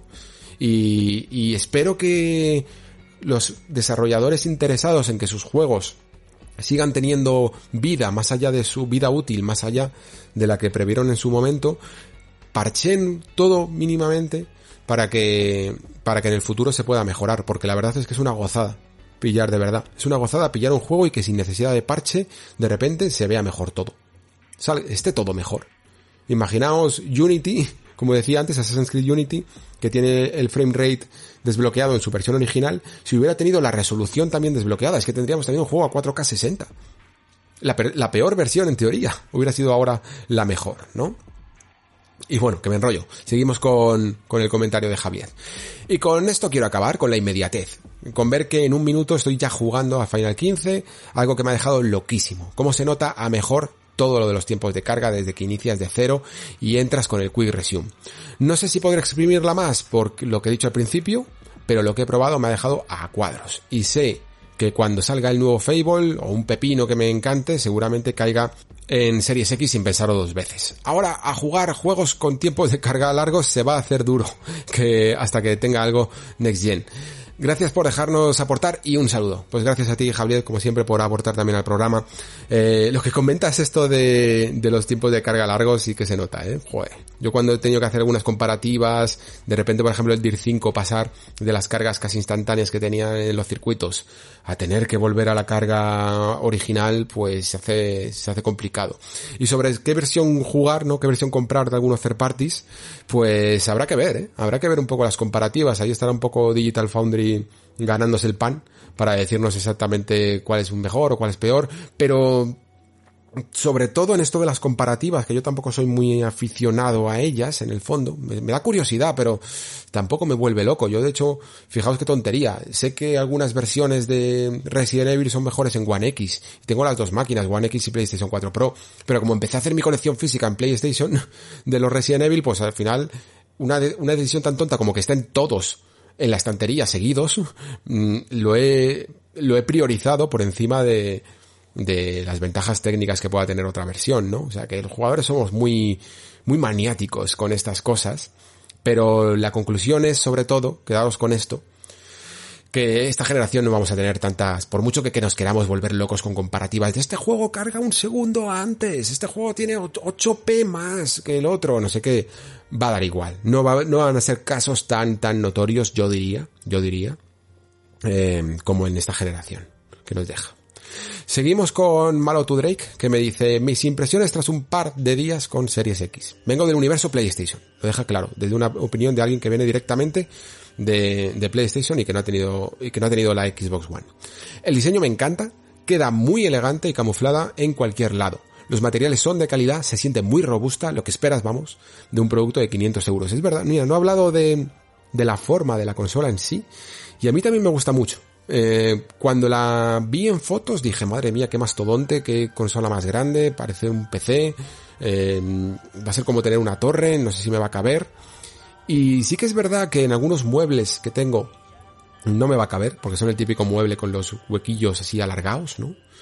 Pero queda muy bien en vertical, más o menos si tienes espacio la puedes dejar encima del mueble, se funde bastante bien y es más pequeña en teoría de lo que de lo que parece. En el fondo tiene las mismas dimensiones que una One X, que y que una serie S y que toda la familia de, de las nuevas consolas que, que, fue sacando los últimos diseños, ¿no? Esos 15 centímetros de, de ancho, pero sobre todo pues tira un poco más de largo, ¿no? Pero pero queda, queda bastante bien, la verdad. Estoy bastante contento con la forma de, de la consola, teniendo en cuenta que tiene que ser grande, ¿no? Sigo leyendo el comentario. El mando me parece muy cómodo, más pequeño de lo que pensaba y pesa poco. Esto es curioso porque supongo que vienes de, de Play 4 y el mando en general de, de One mm, yo diría que es un poquito más grande a lo mejor que, el de PlayStation 4, pero ahora me puede estar jugando un poco mmm, malas pasadas la memoria porque la verdad es que el, de, el DualSense que es el que más estoy dando ahora también, es eh, grande, grande, grande, y entonces hace que cuando vuelva al DualShock 4 me parezca un mando pequeño, entonces tampoco me fío yo mismo de lo que estoy diciendo.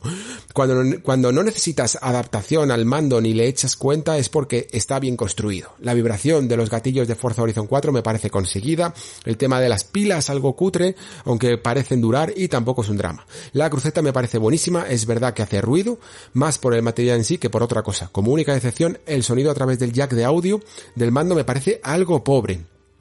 Eh, dos cosas aquí interesantes. la cruceta, eh, a mí me gusta mucho, como decía antes, y es verdad que hace muchísimo, muchísimo ruido. ¿eh? Es plástico que suena clac, clac, muy fuerte. No, no reposa como una especie de goma como otros mandos, ¿no?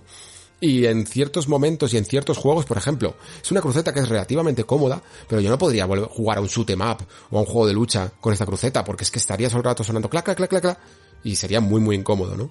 Y, esto que comentas del audio sacado por el mando, eh, tengo que investigarlo porque te lo leí en el Discord cuando copié el comentario para leerlo.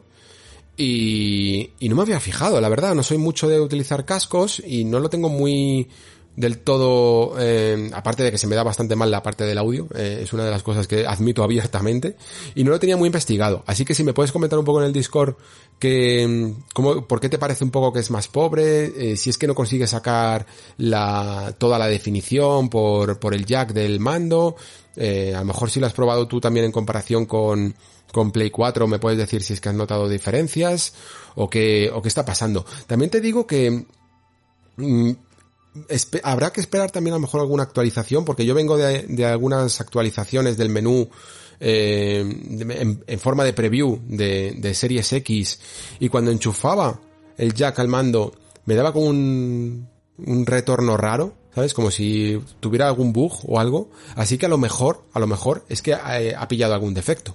Porque sí que lo he probado alguna vez con juegos de PC o en One X, el, el jack por el mando, y yo personalmente no he notado que, bajara la calidad del sonido. Eh, pero ya os digo, aquí por favor ilustradme que no soy muy bueno para nada en temas de audio. Sigo leyendo, la rapidez de encendido sea desde el modo reposo o desde cero es increíble, la navegación por los menús fluida y gratificante, el cargar los juegos sin lag y con inmediatez es un salto casi como cuando los SSD se hicieron popular en PC.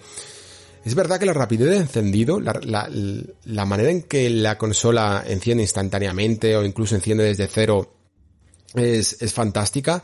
Y lo que comentas de los menús a mí es una de las cosas de las primeras que probé ¿eh? de las primeras que probé con la máquina porque me ponía muy nervioso el, el menú de, de One cuando con, con las dos consolas de hecho. Porque cuando me compré One X pensé vale se acabó. Por fin voy a tener un menú que no se atora porque venía de One muy muy osqueado con esto.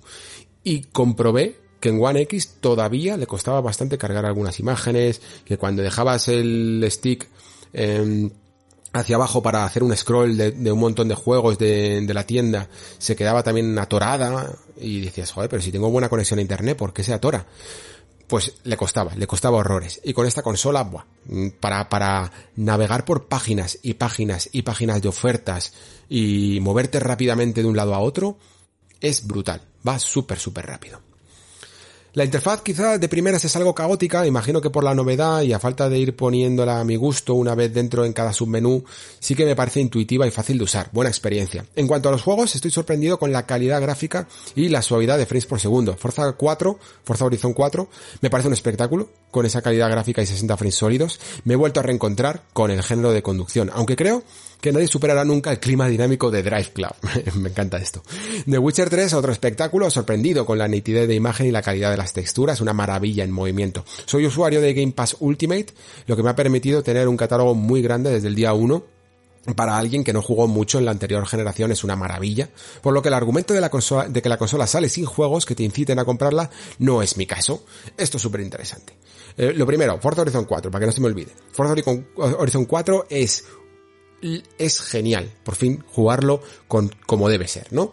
Porque incluso con One X te daban este selector que en general no me molesta, porque es como, vale, pues si juego 4K 30 o juego 1080p 60, ¿no? Que eran un poco las opciones que teníamos, pero en el caso de Forza Horizon 4 me dolía, me dolía horrores elegir, porque en 60 frames por segundo el juego da un gusto tremendo y a 4K se ve de fábula, de fábula este juego. Y siempre que elegía una opción, decía, jope, echo de menos la otra. Siempre, siempre, siempre.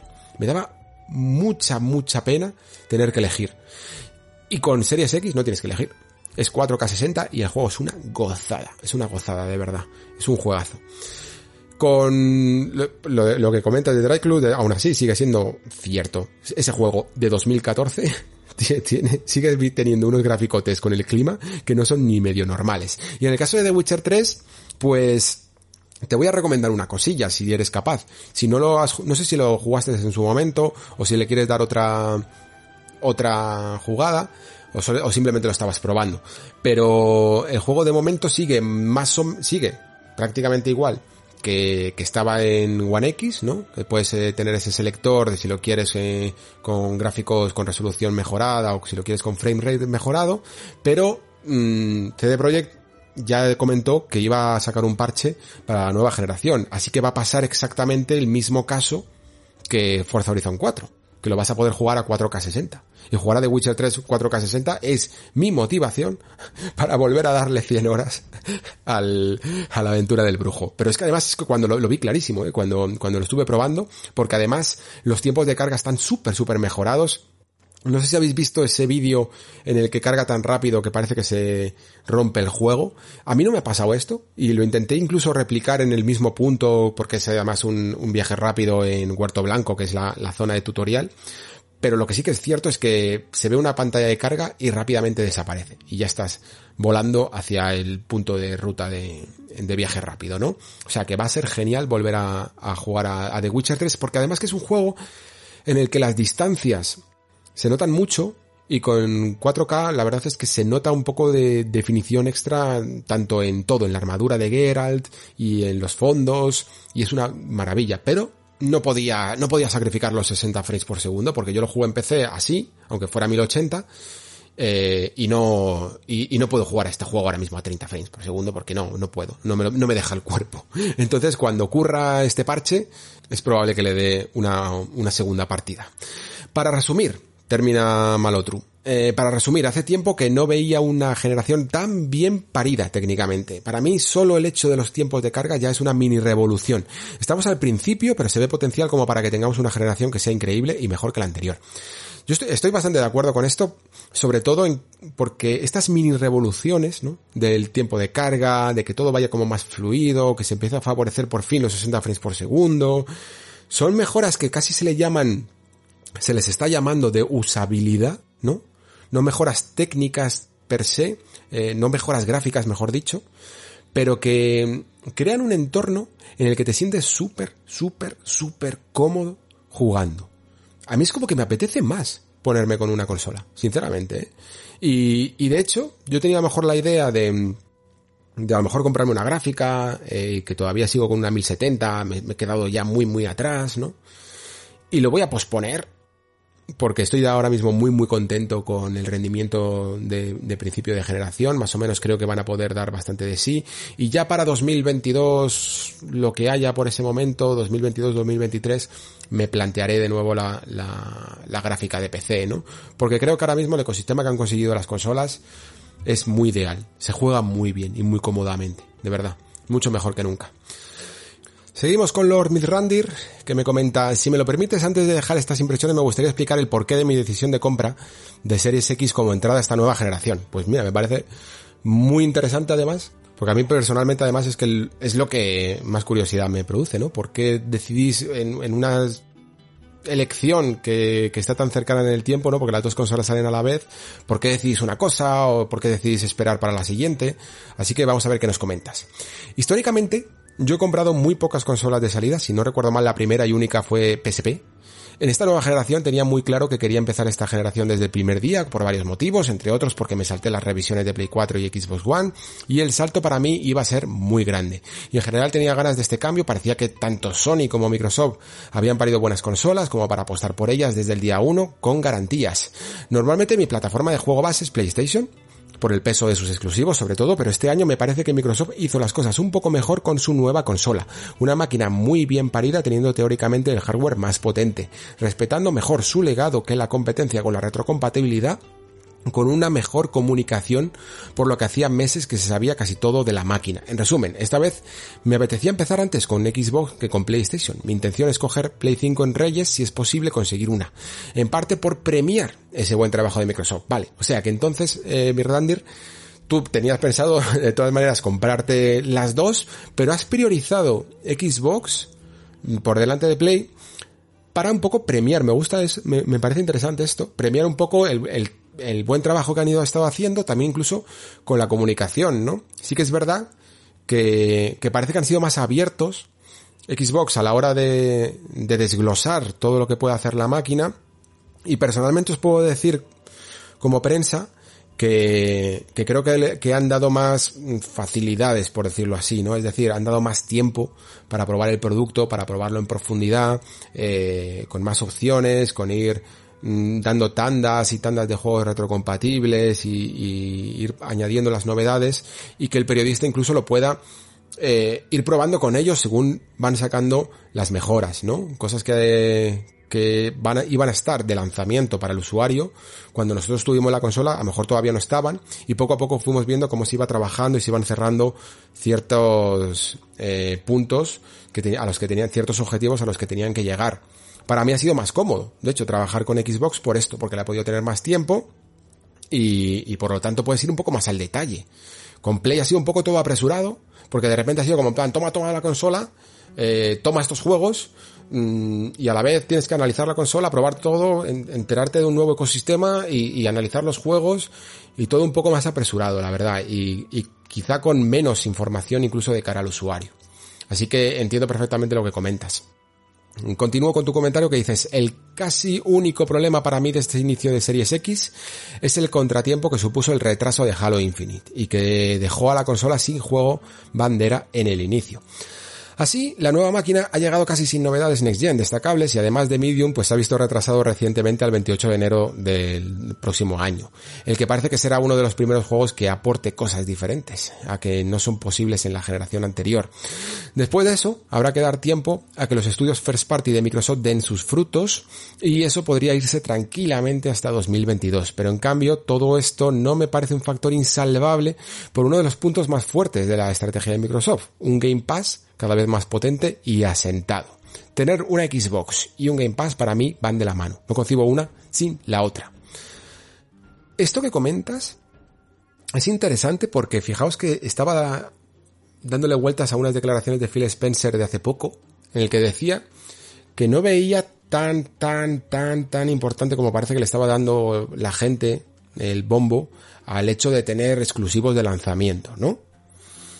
Y claro, eh, yo estaba pensando pues un poco siempre en el legado de Xbox, en, cómo habían sido cada uno de sus lanzamientos y joder, yo creo que siempre Xbox ha tenido una, gama de primeros lanzamientos muy buenos, ¿no? Mm, empezando por la primera Xbox con Halo, pasando por 360 con eh, Project Gotham Racing 3, Dead or Alive, Cameo y el otro no me acuerdo exactamente, a Perfect Dark, cero. Y, y pasando por One, que me parece, ojo, uno de los lanzamientos más decentes de la consola. Porque independientemente de que los juegos fueran en su momento o ya para, para la posteridad más o menos históricos, más o menos de más o menos calidad, en su momento entraban que daban gusto. O sea, tú podías tener tu Dead Rising 3, que no es el mejor juego, sinceramente, pero que estaba muy bien para empezar, ¿no? Eh, tenías tu Forza 5, que, que, era el Forza más capao, que hasta tenía que rebajar contenido de Forza 4, pero que se veía increíble. Y tenías eh, tu Rise, que era un juego que, como digo, no va, no va a pasar a la, a la, historia, pero que a día de hoy estoy seguro de que si lo pongo a reproducir en la máquina, me sigo sorprendiendo de los graficotes que tenía ese juego. Y es un y esa carta de presentación a mí me parece fabulosa. A mí yo sí que le doy un pelín de, de importancia. Por eso me, sorprendieron las declaraciones. Pero leyéndote a ti, tengo, tengo la sensación de que en el fondo es, tengo una perspectiva demasiado conservadora con este asunto de, de las exclusividades de lanzamiento y que debería de abrirme más a ver otras formas, ¿no? A, a ver, a considerar a más gente que el tipo de jugador que soy yo, ¿no? Porque como decía antes, yo vengo de a lo mejor de, de bueno, de, de jugar a, todas las generaciones de todo últimamente ya. Y, y no todo el mundo hace lo mismo. Y si te has saltado la generación, sobre todo la generación intergeneracional, como comentabas, porque no has tenido PS4 Pro ni One X, pues claro, ahora mismo debes de estar en una nube, sinceramente, porque hay muchísimos pequeños detallitos con los que te puedes ir entreteniendo, ¿no? Desde ir probando los juegos de, de los, llamados Enhanced, ¿no? Las versiones de Xbox original y las versiones de 360 que están muy mejoradas en, en One X, que estaban mejoradas en One X y que aquí también la están, hasta ir probando pues absolutamente todo lo que haya en el Game Pass, que lo puedes probar con, con gráficos mejorados. Y si tienes catálogo atrasado, que prácticamente todo el mundo tiene catálogo atrasado, te puedes ir divirtiendo igual, ¿no? Es como, en el fondo, no es lo mismo, ¿no? Porque estaba también esto que, que se comentaba de en plan, bueno, es que al PC, cuando tú te compras una gráfica, ¿no? Te compras un PC, no se le exige que la RTX 3080 venga con un juego que le saque partido. Y bueno, evidentemente son ecosistemas distintos. Pero, y tradicionalmente, eh, las consolas siempre han venido con juegos que muestran su potencial, ¿no? Pero como digo, sí que es verdad que las cosas están cambiando. Y que ahora incluso podemos llegar a tener más paciencia con esto. Y sobre todo, evidentemente, pues los jugadores más entusiastas como nosotros somos usuarios informados, ¿no? Y sabemos exactamente el plan, sabemos lo que, lo que va a venir un poco en el futuro. Entonces, se trata un poco más de responder a la cuestión de si tenemos paciencia o, o si tenemos suficientes alicientes para entretenernos hasta ese 2022 que comentas, ¿no? Sigo leyéndote, eh, poca novedad tanto tampoco en su interfaz, que se mantiene prácticamente igual a la que ya había antes, eso sí, ahora va todo mucho más rápido y fluido, sí destaca la forma rápida de configurar la consola apoyándose en la aplicación de Xbox en móviles y cargando las opciones que tuvieras configuradas en su antecesora. Otra funcionalidad que me pareció una pasada es cuando comprueba qué televisión tienes y te pone la mejor configuración en función a eso. El futuro era esto. Si es verdad que hay una opción en la que puedes comprobar un poco qué configuración tienes, qué, qué, televisión tienes y qué compatible es con cada cosa, ¿no? En la mía, por ejemplo, pues me dice, mira, esto de los 120 frames por segundo, por segundo todavía no va contigo, ¿no? Aunque tienes mmm, la, la consola preparada para ello, pero no tienes una televisión compatible. Así que ese es mi próximo también, esa es mi próxima guerra también, la de conseguir un televisor con HDMI 2.1 que tenga también 120 frames por segundo. Lo primero que destaca ya manejando la consola es la rapidez que ofrece el nuevo SSD, una descarga mucho más rápida que antes de los juegos y la velocidad en los tiempos de carga que se ve muy reducida respecto a la generación anterior. Una pasada la funcionalidad Quick Resume, con la que podemos cambiar entre juegos ejecutados en la consola de forma casi instantánea. Tendrán que dar una vuelta en futuras actualizaciones, eso sí, para tener un poco mejor control eh, de qué tiene esta funcionalidad y cuáles tienes activos. Pues un poco lo que comentaba, ¿no? Yo no, yo no digo que se haga como, como he dicho yo, en plan seleccionando manualmente, pero a lo mejor hay alguna opción de poner juegos en favoritos, o, ya sabéis que en, Xbox puedes hacer muchas marcas, muchos menús creados por ti mismo, y a lo mejor le puedes decir, pues mira, todos los que están en esta caja, cárgamelos en el Quick Resume, porque sí que los uso mucho. Respecto a lo más importante, los juegos. Aún no me ha dado tiempo a exprimir mucho. He probado algunos de los juegos que están optimizados en la consola y se ven espectaculares. Forza Horizon 4, Gears 5, Tetris Effect Connected. En resumen, de momento no hay casi juegos nuevos muy destacables, aunque sí un futuro a medio plazo prometedor. Ahora mismo uno de los puntos más fuertes de esta Next Gen son las mejoras claras en funcionalidades de cara al usuario, sobre todo con la mayor velocidad que nos traen los SSD, con el ahorro de tiempo que ello supone. Eso es todo de momento, disculpad el tocho. Y luego me hace unas preguntas que ahora, ahora las leo. Pero sobre esto último, sí que me viene un poco una conclusión extra, ¿no? Que es que, fijaos en el fondo de lo que estamos hablando, ¿no? Porque creo que al final todo está un poco conectado. Si Xbox no tuviera probablemente el Game Pass, eh, esta promesa de, de, futuro a medio largo plazo, ¿no? Eh, que comentas, no nos sonaría tan esperanzadora, tan prometedora. Si simplemente nos dijeran, sí, en el futuro vamos a tener un montón de juegos y los vas a tener que comprar todos a 80 pavos. Pues a lo mejor entonces no todo el mundo vería con tan buenos ojos el, tener paciencia y el ir construyendo la generación y todo eso, ¿no? Pero sí que es cierto que el Game Pass eh, ha, ha, convencido tanto a muchos usuarios que es como en plan, vale, no me importa, voy, voy jugando Voy jugando, voy jugando y ya llegaré a ese futuro, ¿no? Creo que, las, que ese futuro sin el Game Pass mm, habría costado mucho más venderlo a, Microsoft. O sea que algo está haciendo, ¿no? Algo está convenciendo. Yo puedo entender que haya gente que no le mole para nada, que no le guste el, el modelo de negocio del Game Pass, pero creo que hay algo que tiene que está convenciendo a muchos jugadores. Vamos ahora con tus preguntas, que me comentas, son preguntas rápidas. Dices, ¿qué es lo que más te ha gustado sorprendido de la nueva consola? Pues a mí personalmente, em, la estandarización de los 60 frames por segundo en consola. El que, el que podamos tener este debate, el que podamos ver que cada vez más gente dice, joder, qué fluidos van los juegos, qué bien van, eh, tengan más conocimientos sobre lo que significan los 60 frames por segundo o no, mm, me encanta. Me encanta que por fin podamos tener una generación en la que esto se hable, ¿no? Y no sea algo, algo que tienen los jugadores de PC. Porque si se estandariza como puede pasar, es muy probable que me quede mucho más tiempo en el ecosistema de consolas y, alargue aún más mi, mi, salto al PC. Lo que a mí me hace saltar muchas veces al PC es sobre todo, no es tanto la potencia extra de los efectitos que los pongas en ultra, como la fluidez de los 60 frames por segundo. Si esto me lo proporcionan las consolas, es muy probable que me quede aquí más tiempo todavía.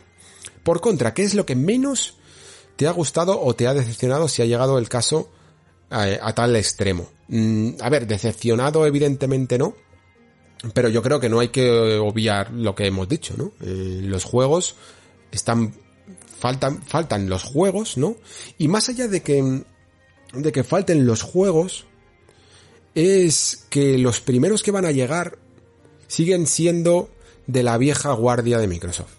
¿vale? Siguen siendo el Halo Infinite, eh, Forza Motorsport y ya está, y ya casi les faltaba que me hubieran anunciado el Gear 6, ¿no? Para tener el, el, famoso triunvirato este de, de, de, Microsoft, ¿no? Con sus tres famosas sagas. No, no es que desmerezca, quiera desmerecer estas sagas, las juego siempre y, y me dan sus buenos ratos de diversión, personalmente casi más últimamente Forza, pero quiero cosas nuevas. Y quizá a lo mejor lo que le podría haber achacado a Microsoft es que sí, todos entendemos, yo el primero, que las compras de los estudios comenzó en 2018. Pero dijo una cosa... Mmm, perdonad que se me está yendo casi la voz. Dijo una cosa... Eh, ¿Quién fue? Ninja Theory, sí, Ninja Theory. Que querían cambiar un poco su filosofía en cuanto a los juegos y centrarse en hacer experiencias más innovadoras y no siempre el típico cuádruple A últimamente, gran producción de 4 o 5 años. Y pensé, tiene sentido. ¿Por qué no coge ciertos estudios en Microsoft que ha ido comprando, que a lo mejor son de, técnicamente, entre comillas, de gama media, ¿no? O sea, de que no, que no son los que tienen que hacer los juegos más ambiciosos, que no son de, mm, este, de Initiative, que no son, mm, eh, Playground con el nuevo Fable, que no es Obsidian, ¿no? Que son a lo mejor los encargados de traer los juegos más ambiciosos, que no es ahora Bethesda. ¿Y por qué no haces? Eh, coges a Compulsion Games, que se supone que está haciendo un juego, y, le haces un proyecto, le hubieras hecho un proyecto de cara a 2021. Un proyecto más cortito, eh, Compulsion solo de We Happy Few, por si hay alguno perdido, ¿vale? Más cortito, que pueda salir más a corto plazo y que empiece a demostrar un poco también la innovación que puede haber en el, en el medio o que pueden traer incluso eh, juegos que no tienen por qué ser puramente gráfico. Y aquí eh, menciono de Medium, que lo, me lo mencionas en la siguiente, en la siguiente pregunta, que me dices, ¿qué juegos recomiendas jugar en estos primeros meses de la consola, al menos hasta la salida de The Medium? Digo de Medium porque es un juego que todavía tiene que mostrar un poco realmente su calidad, ¿no? Porque hemos visto poco de él, pero que sí que parece que intenta hacer algo distinto, que intenta hacer esta mezcla de dos mundos, que, que, procesar y renderizar dos mundos al mismo tiempo es algo muy complicado y que no se puede hacer en esta generación, ¿no? Pues estas pequeñas ideas innovadoras, audaces, son las que a lo mejor se podía haber eh, reservado algún pequeño estudio, como por ejemplo Undead Labs, que son los de mm, State of Decay 3, 3, y en vez de hacerte otro State of Decay, haber tenido una idea a corto plazo que hubiera podido salir en 2021, ¿no? ¿Y sobre qué juego recomiendo? Pues eh, jugar, yo sinceramente, mmm, Assassin's Creed Valhalla. me vais a perdonar, pero es que eh, la verdad es que lo que he jugado, dos, tres horas, cuatro horas, me está convenciendo bastante, me está pareciendo más ingenioso en algunas cosas de lo que pensaba. Y sí, evidentemente sigue siendo un Assassin's Creed, hay mucho de andar por casa aquí también en este juego, eh, y no te vas a encontrar nada completamente revolucionario. Pero como se juega muy bien a 4K60 y está muy bien construido, tiene una música fantástica y se ve de lujo en Series X, lo tengo que recomendar. Y luego, por supuesto, pues tirad de Cyberpunk. Si es que lo tenemos muy fácil. El tirar de Cyberpunk que os va a solucionar todas las navidades hasta que luego puedas empalmar con The Medium, y seguir y seguir eh, con Halo Infinite, con Forza, con lo que saca en 2021, ¿no? Aparte evidentemente de todo lo que hay en Game Pass, que por ejemplo se estrena Dragon Quest 11 también en diciembre. Vale, vamos ahora con el amigo Rubes, que además tiene que estar contento con este anuncio de por fin de, de la trilogía Mass Effect eh, remasterizada. Y dice lo siguiente, dejo unas impresiones muy rápidas sobre Series X por aquí. Creo que entran sobre la bocina.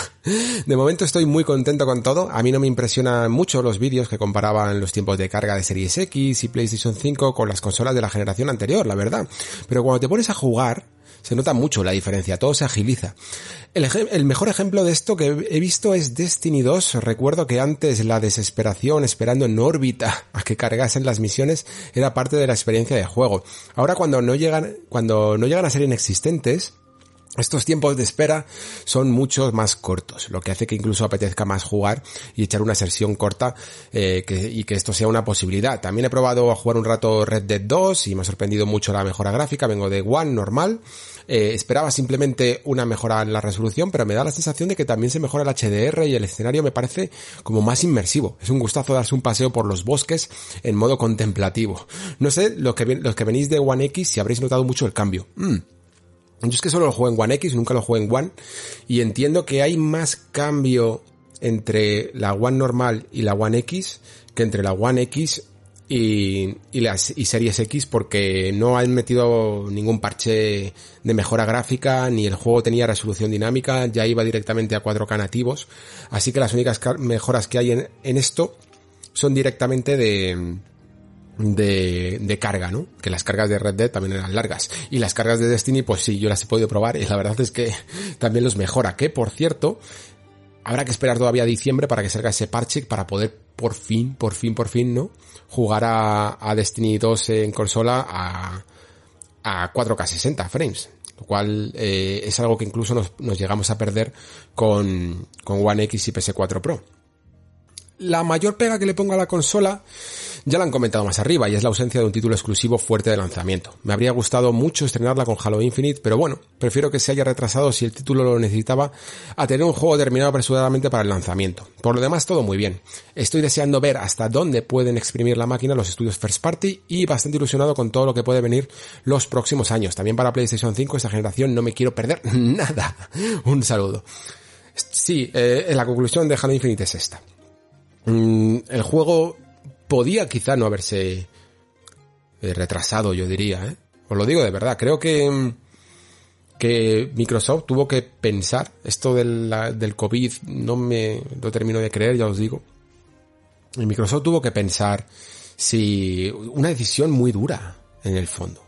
Salgo con Halo Infinite, pero con un Halo Infinite que ya está teniendo una mala fama desde el principio y no cambia absolutamente nada y, puede llegar a mm, desmerecer o a, empantanar el lanzamiento de Series X, que tiene que salir perfecto, o lo retrasamos, pecamos un poco de cautos, ¿no? Y mejoramos un poco el juego también gráficamente. Y creo que ha notado por esto, lo cual es muy, muy duro también. Porque es, es el escenario en el que nos encontramos, ¿no? Salir sin juegos que es algo que no se diría tanto si solo hubiera sido Halo Infinite. O sea, hubiera quejas, ¿no? En plan, solo tienes un juego. Pero bueno, era Halo Infinite. Y, y yo creo que... Mm, no voy a decir que les honre, pero sí que han tomado una decisión dura, pero han tomado una decisión que es valiente, ¿no? Y es decir, venga, vale, tenéis razón. Vamos a coger este juego y lo vamos a mejorar para que cuando lo veáis en Series X se vea bien, ¿no? No sea motivo de mofa, aunque hayan abrazado la mofa, ¿no? Y así que pues, estoy completamente de acuerdo contigo. Y ya terminamos con MacGyver, que me dice, os ofrezco mis primeras impresiones desde el punto de vista de alguien que hasta 2018 con la compra de One S solo había tenido sistemas PlayStation y Nintendo. Me encanta que hagáis esto de poner eh, en la perspectiva de la que venís porque es súper, súper importante. Y además, creo que este es, eh, con MacGyver es uno de los casos que más he comentado, ¿no? De, de alguien que se compró una One S tardía, quizá un poco atraído por probar un poco qué leche será esto del Game Pass, ¿no? Ya me especificará si era así. Creo que es justo empezar por aquí. Xbox y el equipo detrás de la marca lo han hecho muy, muy bien.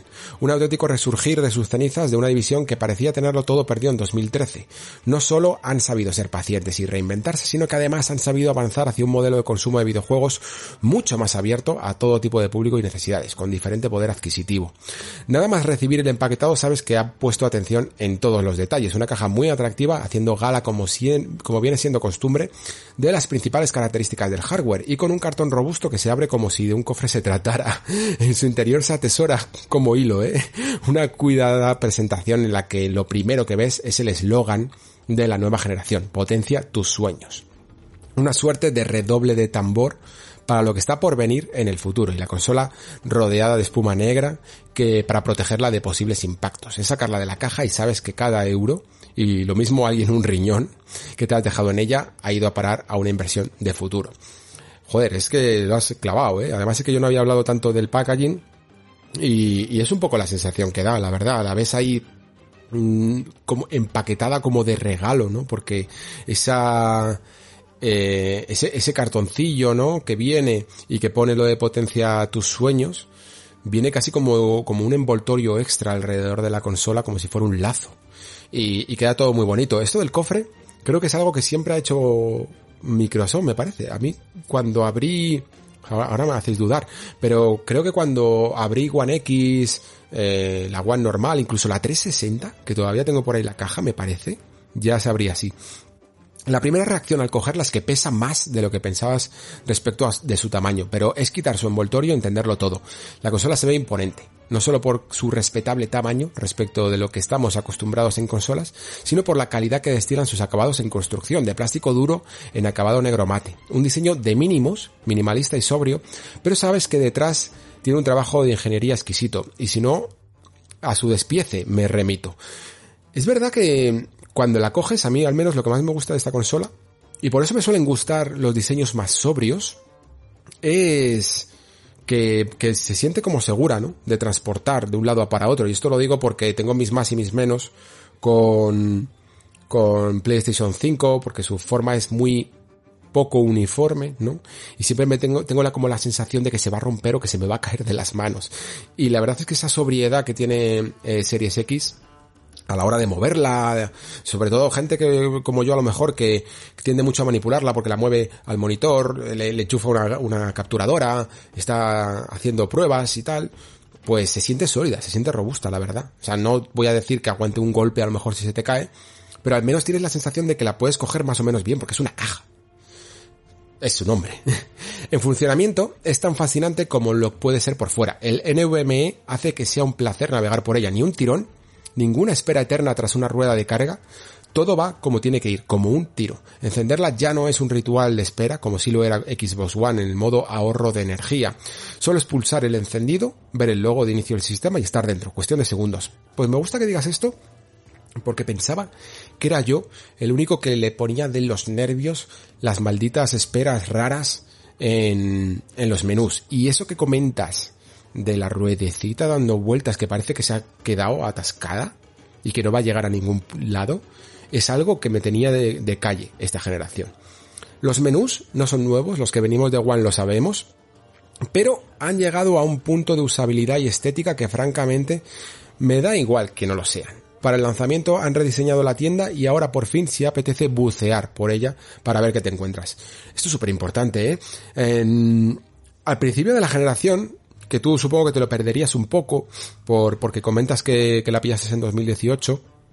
La tienda de Xbox era un caos. Un caos monumental. Porque además no solo descuidaron la tienda en sí de, en la consola, sino que además la propia aplicación, por decirlo así, de ordenador, que, muchas veces es muy útil porque es fácil, como, a veces atoran, como, como decíamos, ¿no? Pues yo tendía a irme a la Store de Play y a la Store de Xbox en la versión de ordenador para mirar las ofertas y para mirar cosillas y los filtros y tal y ver qué encontraba.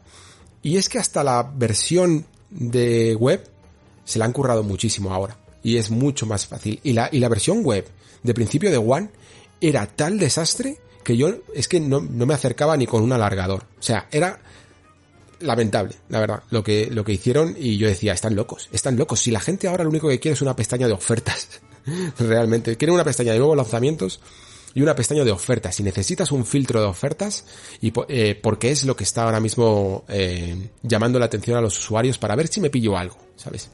Y creo que eso lo han por fin entendido muy bien. Los juegos en Xbox Series X brillan como nunca antes lo habían hecho. Da igual si es de 360, si es de One, sabes que vas a disfrutar de la mejor versión de ese videojuego. Ya sea porque no sufren límites de hardware y van muy fluidos o porque la consola incorpora ciertas mejoras de forma automática que nunca antes habían tenido. Dan ganas de rejugar ciertos juegos por el placer de verlos así de bien. Me imagino además tú que vienes de One S, que, que si eh, tienes algunos juegos físicos de 360 o, o, los tienes mirando en el Game Pass, estarás flipando con algunos, porque te pones Fallout 3, te pones Red Dead Redemption 1, o te pones eh, Mirror's Edge o cualquier cosa así, y la verdad es que es increíble lo bien que se ven. El rediseño del mando, si bien no innova en nada, se ha redondeado en su fórmula, el tacto de agarre con las gomas es mucho más agradable y cómodo, el botón compartir era un obligatorio que por fin podemos disfrutar y los gatillos se han hecho mucho más suaves en su recorrido y precisos. Curiosamente no se ve a la vista, pero en mano el mando es ligeramente más pequeño. Wow, o sea, sois tres ya lo que decís esto y me tenéis de loco. Cuando termine el programa me voy a, coger los dos mandos y los voy a estar todo el rato probando para ver si es verdaderamente más pequeño, porque habría jurado que es exactamente igual. Estoy por sacar el metro y todo. Pero, pero gracias por decirlo porque, porque era un detalle que no tenía en cuenta. Lo que sí que, no sé si os habéis fijado, es que los gatillos sí que parece que tienen que están menos, eh, que salen, que sobresalen menos, ¿no? Y es algo que yo agradezco, la verdad, porque muchas veces los, los índices, del, eh, los dedos índices, yo los reposaba un poco de más en el gatillo y algunas veces, por ejemplo, en un juego de conducción frenaba sin darme cuenta porque Mm, estaba como cómodo, ¿no? Se me iba cayendo el dedo y, apretaba el, gatillo cuando iba perdiendo un poco de, de, su resistencia original, ¿no? Y ahora me parece como que reposan mejor el dedo sobre el principio, la base del gatillo, ¿no? Y es todo, y, y por lo menos nunca lo he tocado sin querer. Y por último, quisiera destacar que me alucina ver lo silenciosa que es. One S ya lo era, pero Series X ya es que ni se nota. Tiene que poner, tienes que poner la mano encima para saber que está funcionando. El calor que expulsa con juegos es coherente, no es preocupante por su temperatura, pero al mismo tiempo sabes que es eficiente con lo que expulsa. Usando la máquina para ver películas, el aire que expulsa es templado, por ejemplo. Pues em, es que es verdad que, que, claro, todo esto de la generación del ruido de las consolas y tal, ha pasado sobre todo esta, aunque yo creo que 360 también era una consola que podía llegar a hacer un poco de ruido de más, no me acuerdo, pero me suena que sí. Y, pero, pero en el caso de Microsoft, independientemente del modelo, en general han sido todas muy, muy, muy silenciosas. One es incluso se podía llegar, los primeros modelos, se podía llegar a, a entender más todavía, porque si os acordáis, sacaban eh, la fuente de alimentación fuera. Seguíamos con el ladrillaco este famoso de fuente de alimentación fuera de la consola y eso que ya era una consola muy grande, ¿no? Y entonces pues se podía poder, se podía llegar a entender que se calentara menos, ¿no? Pero en general es que es verdad que Microsoft han tenido problemas de todo tipo, pero el ruido en sí nunca ha sido precisamente uno de ellos, ¿no? Y hasta aquí, pues vuestros comentarios y también el programa. Llego con la voz que tengo, vamos, como si me hubiera comido una salsa de la más picante. Estoy completamente destrozado ya de la garganta. Pero creo que ha quedado un programa, creo que lo merecía. Me he hecho un poco el sacrificio de grabarlo casi del tirón. Porque creo que merecía el especial que, estamos haciendo hoy aquí en el Nexo y espero que lo hayáis disfrutado tanto como yo haciéndolo. Me alegro un montón de que al final os hayáis animado a ofreceros vuestros comentarios porque como veis, es que por mucho que yo me haga mis apuntes y mis guiones y tal, y quiero dar muchos detalles, al final cuando cuando vosotros me comentáis eh, vuestras impresiones, pues van surgiendo temas que se habrían quedado un poco en el tintero, ¿no? Así que os lo agradezco muchísimo y espero que para el especial, inminente también, que, que es de rigor hacer con PlayStation 5, hagáis lo propio y me mandéis vuestras impresiones tanto por los comentarios de iVoox, eh, los que sois usuarios de Spotify o otras plataformas, pues os podéis acercar si queréis al Discord también a hacerlo o, o incluso mandarme un tweet si queréis. Y por supuesto, la gente ya que sois habituales en el Discord, lo mismo, tenéis ahí el canal de PlayStation 5, podéis dejar las impresiones, yo las copio y pego y me las pongo aquí en las notitas para leerlas en el programa y tener también un especial equivalente a este. Así que sin más, ya me despido hasta el siguiente programa. Muchísimas gracias por escuchar, muchísimas gracias por estar ahí y se despide Alejandro Pascual. Hasta el próximo programa.